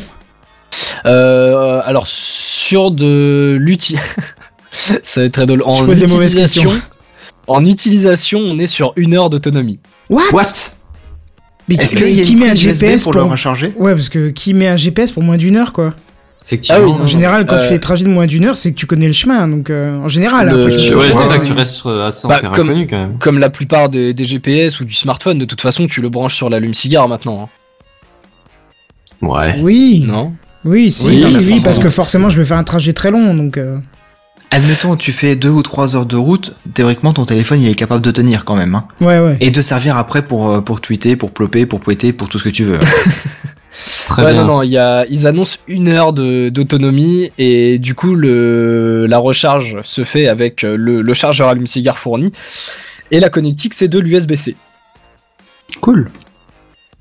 Alors il y a un petit point, je vous avoue que j'ai pas trop compris l'utilité du truc, mais il nous annonce une, une gestion de, des températures allant de moins 40 degrés Celsius à 85 degrés Celsius. Ah bah, bah, ça permet t'as déjà mis la main ouais. sur ton pare-brise ou comment ça se passe? Bah, pour le moins 40, oui, après pour du 85 degrés. Non, Ah, je- une voiture bah au soleil. euh, Ouais. oula. Ouais, ouais. ouais, voilà, C'est il faut vraiment 50 que... de toute façon. De- en demande été, de-. C'est beaucoup plus. Demande à Bazen cet été, on a mis euh, des téléphones dans une, euh, dans une boîte à gants et On a euh, erreur, ça on, laissé la voiture en plein soleil, on est revenu 4-5 heures plus tard, euh, il y a un téléphone, on pouvait pas le tenir en main. hein. Les pauvres téléphones. Ah ouais, non, là Ah je pense que moi j'ai eu peur hein, pour le mien. hein. Il avait pris cher. hein. Et d'ailleurs c'est simple, il était en euh, mode en avait euh, en safe, plus euh, je sais en train pas de quoi. charger, tu sais. Oui, voilà, en plus, ouais. Qui Oula, fait que en oula. plus, bah, la batterie était en train de chauffer de base, tu vois. euh, ouais, non, non, fran- franchement, ça foutait un peu les Moi il s'est mis en sécu, Ouais. il, il mettait comme quoi il pouvait pas s'allumer parce qu'il était trop chaud pour te dire, tu vois. Donc, euh, Ah ouais. Ouais, non, faut faire gaffe, hein, parce que bah, pour te dire, moi je me souviens, j'avais, euh, tu sais, les petits adaptateurs radio qui, qui te permettent de mettre une clé USB ou, Mhm. ou une prise jack Ouais, et puis de Mhm. diffuser sur une sur un fré- une fréquence FM. Ouais. Bah, j'avais acheté ça et euh, il se trouve que c'était en plein été. J'ai laissé dans la voiture et euh, je me suis absenté quoi deux heures. Hein. Et bah figure-toi que le, le dessus de cet appareil, c'est juste une petite capsule en plastique hein, au-dessus de l'écran. Elle avait carrément sauté et atterri sur le dessus du tableau de bord Ah oui, à d'accord. cause de la chaleur. Tout va très bien. Ouais, j'ai même une pochette de CD qui était sous le pare-brise qui avait fondu. Hein. Donc, euh, Ouais, ouais, ouais. Non, franchement, il fait très chaud derrière un pare-brise en été. Ouais, et encore, parce que vous êtes pas dans, forcément dans les endroits les plus chauds de, de la Terre, Euh, quoi. Détrompe-toi. Des Quand fois, ça à tape, pas grand chose. Bon, alors en l'occurrence, euh, l'expérience dont on parlait des, dont on parlait des batteries, en Oui. l'occurrence, c'était dans le sud. Mais euh, même euh, en dehors de ça, euh, il peut faire très très chaud au nord. Figure-toi. Ça peut arriver. Oui, non, mais euh, j'ai j'ai déjà eu des, des fortes températures en région parisienne aussi, t'inquiète pas.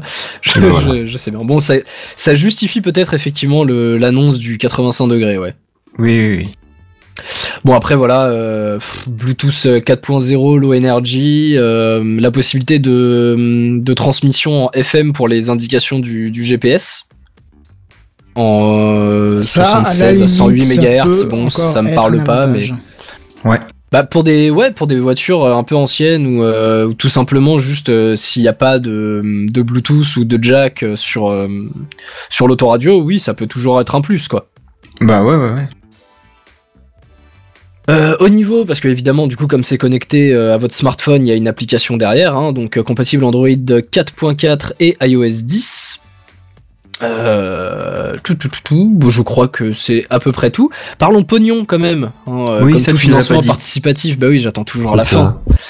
Alors, euh, pour cette smartwatch aventouse euh, de qualité, si euh, vous voulez backer le projet dans les 4 jours qui restent, comme 1364 autres personnes qui ont fait dépasser donc le, le pledge de 50 000 euros, vu qu'on est actuellement à 264 000 euros. Donc c'est relativement... Ça euh, fait, ça fait une somme quand même. Ouais. Euh, pour l'instant, il reste donc une douzaine de d'early bird euh, classiques à 179 euros. Soit donc 40% euh, moins cher que le, le prix de revente qui est prévu à 300 euros. Ouais, je, je comprends pas. Honnêtement, je comprends Ça, pas. le- ça fait cher la smartwatch la ventouse, hein. Ah bah à ce rythme-là, j'achète euh, mon Apple Watch et euh, une petite ventouse, ouais, c'est clair. Non mais attends, Bah tu ouais. regardes euh, GPS là, j'ai tapé GPS, j'ai pris le premier site de vente, il y en a un à 69,90€ quoi, et je suis sûr qu'il fera tout aussi bien le travail. Mais il y a, mais y a pas l'intelligence artificielle qui, euh, qui apprendra ta voix et qui te répondra euh, de mieux en mieux, Kenton. Euh, Sauf si c'est avec ton téléphone. Honnêtement, on Bon, a je- tous un smartphone dans nos poches maintenant, Ouais, voilà. au moins pour ceux qui nous écoutent, pour ceux qui sont concernés par cette news, et je pense qu'on est tous en mesure de mettre Waze ou d'utiliser euh, Non, Maps c'est clair. ou euh, C'est clair et net. parce que là franchement, euh, je suis atterré par la proposition et surtout la réussite du projet quoi, c'est euh, Moi aussi, je suis choqué là.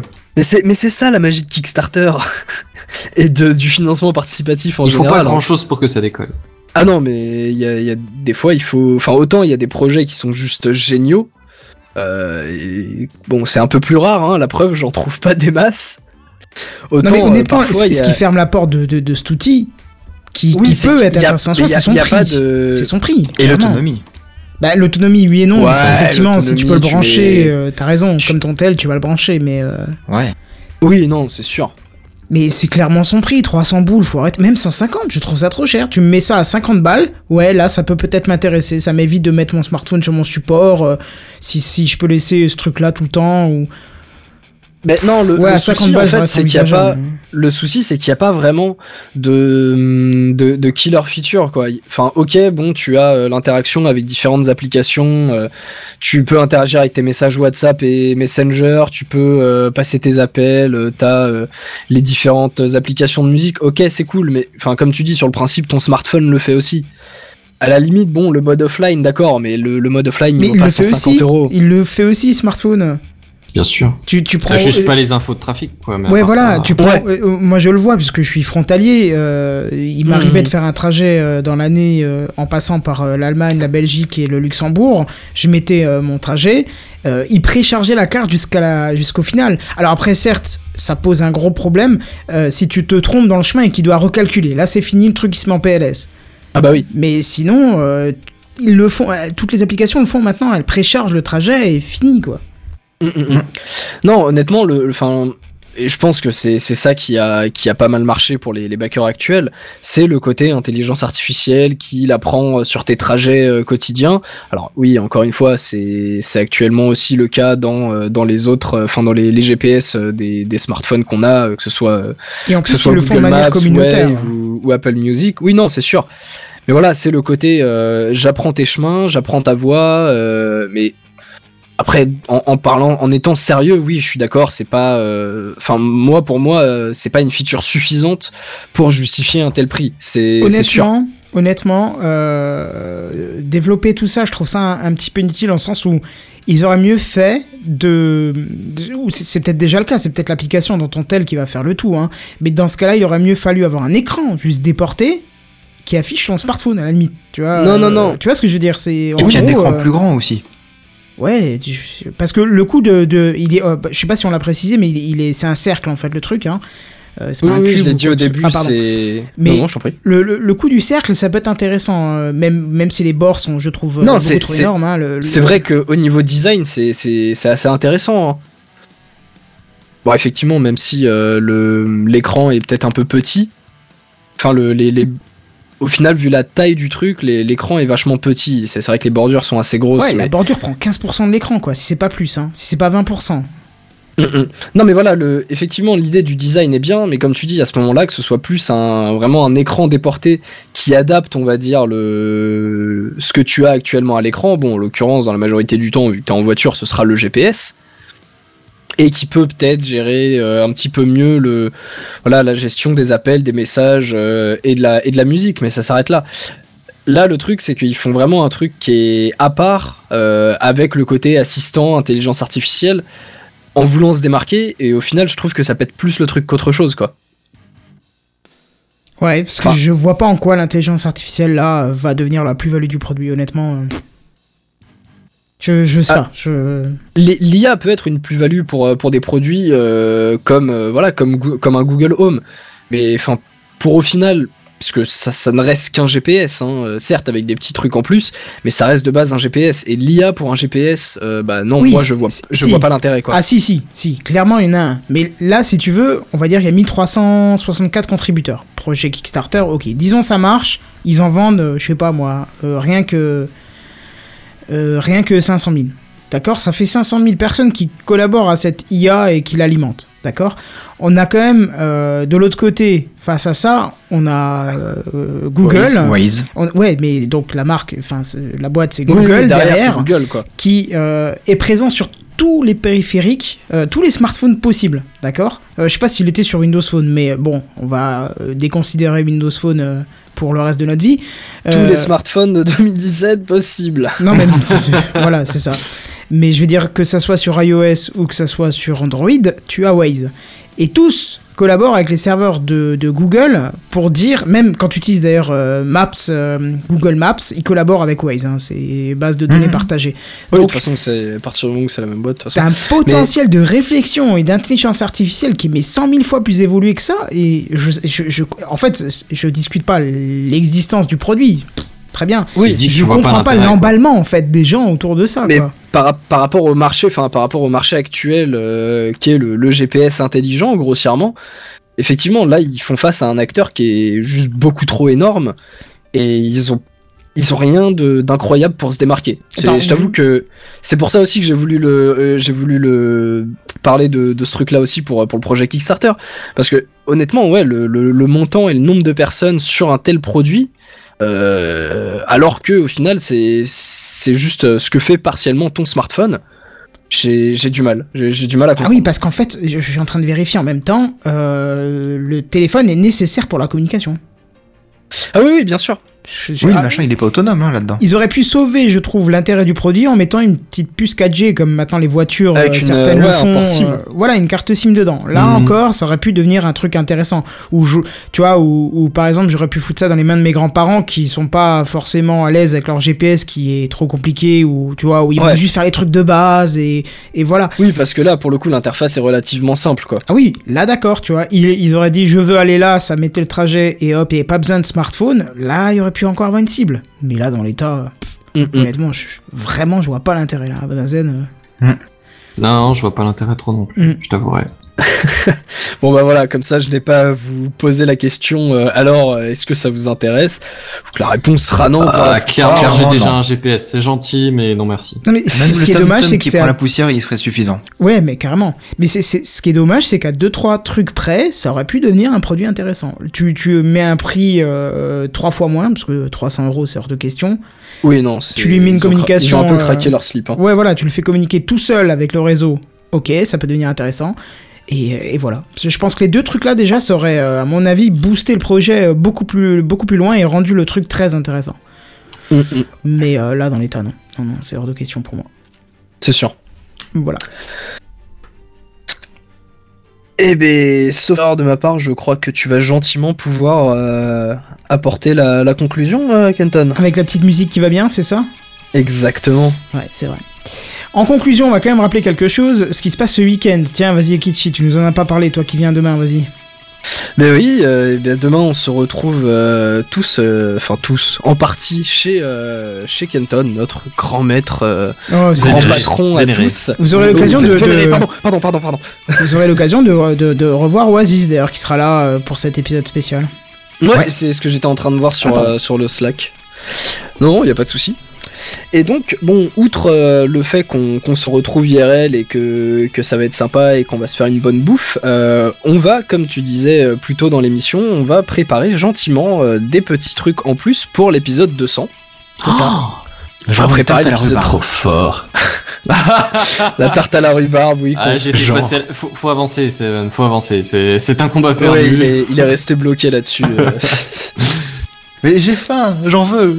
Ah oui, bah, je commence à comprendre. Effectivement, je sous-estimais l'intensité du besoin, quoi. Bon, ça vaut pas la tarte à la Mirabelle, mais c'est c'est beau quand Ah oui, mais alors vois. pour les Mirabelles, par contre, je suis d'accord avec toi, c'est pas tout à fait la saison. Bon voilà, alors du coup on pourra prévoir dans le 200 un grand débat sur les, les fruits et légumes de saison. Hein. C'est ça, Quetch Bon, au Parce rhubarbe. que c'est hein, fondamental dans notre Mirabelle au société. rhubarbe. Exactement. Est-ce que tu es team rhubarbe ou team... Team rhubarbe ou team mirabeille Ça s'appelle ridicule à ce moment-là, le Ouais, que tu cherches. ça. Non, mais effectivement, ce week-end, on, on va, vous allez pouvoir suivre ça si ça vous intéresse en suivant le, le- le hashtag alors euh, Techcraft 200 ou TC 200. Ouais, TC 200 c'est plus court, c'est bien, mais c'est moins ouais. parlant en fait. Pour ceux qui connaissent pas, tu vois. Le côté Bon, après, viral. Ouais, on verra déjà. Ouais, c'est ça. Euh, donc voilà, n'hésitez pas, il y aura des lives, des machins, des trucs. On va essayer de rendre le truc un peu plus sympa. Et puis sinon, pour ceux qui peuvent pas ou veulent pas, vous inquiétez pas. Dans le 200, il y aura le propre de tout ça. C'est-à-dire qu'on enlèvera tout ce qui ne sert à rien et on laissera Tout- euh, la de prunelle de, ce qui s'est passé euh, dans le week-end. Donc du coup, dans euh, trois semaines maintenant. hein. Eh ça oui. va vite quand même. Ouais, ça me laisse trois semaines pour faire le montage et tout. À mon avis, je vais m'arracher Ouais, j'allais dire en gros, voilà, Kenton va s'éclater tous les soirs à dérocher des heures et des heures de vidéos. Voilà, c'est ça. J'ai déjà prévu le disque dur, euh, 3 Tera qui va être prêt euh, pour l'occasion. Donc ça va être cool. Mais bref, voilà. euh, sur ce, où est-ce qu'on peut se retrouver du coup, à part ce week-end? Ah Bah, sur le ok. site techcraft.fr. Exact. Ça marche aussi. Une Surtout sur la rubrique euh, les animateurs. Voilà, maintenant qu'il y a tout le monde, hein, même Sam, t'imagines Record Ouais. d'entrée euh, sur le site.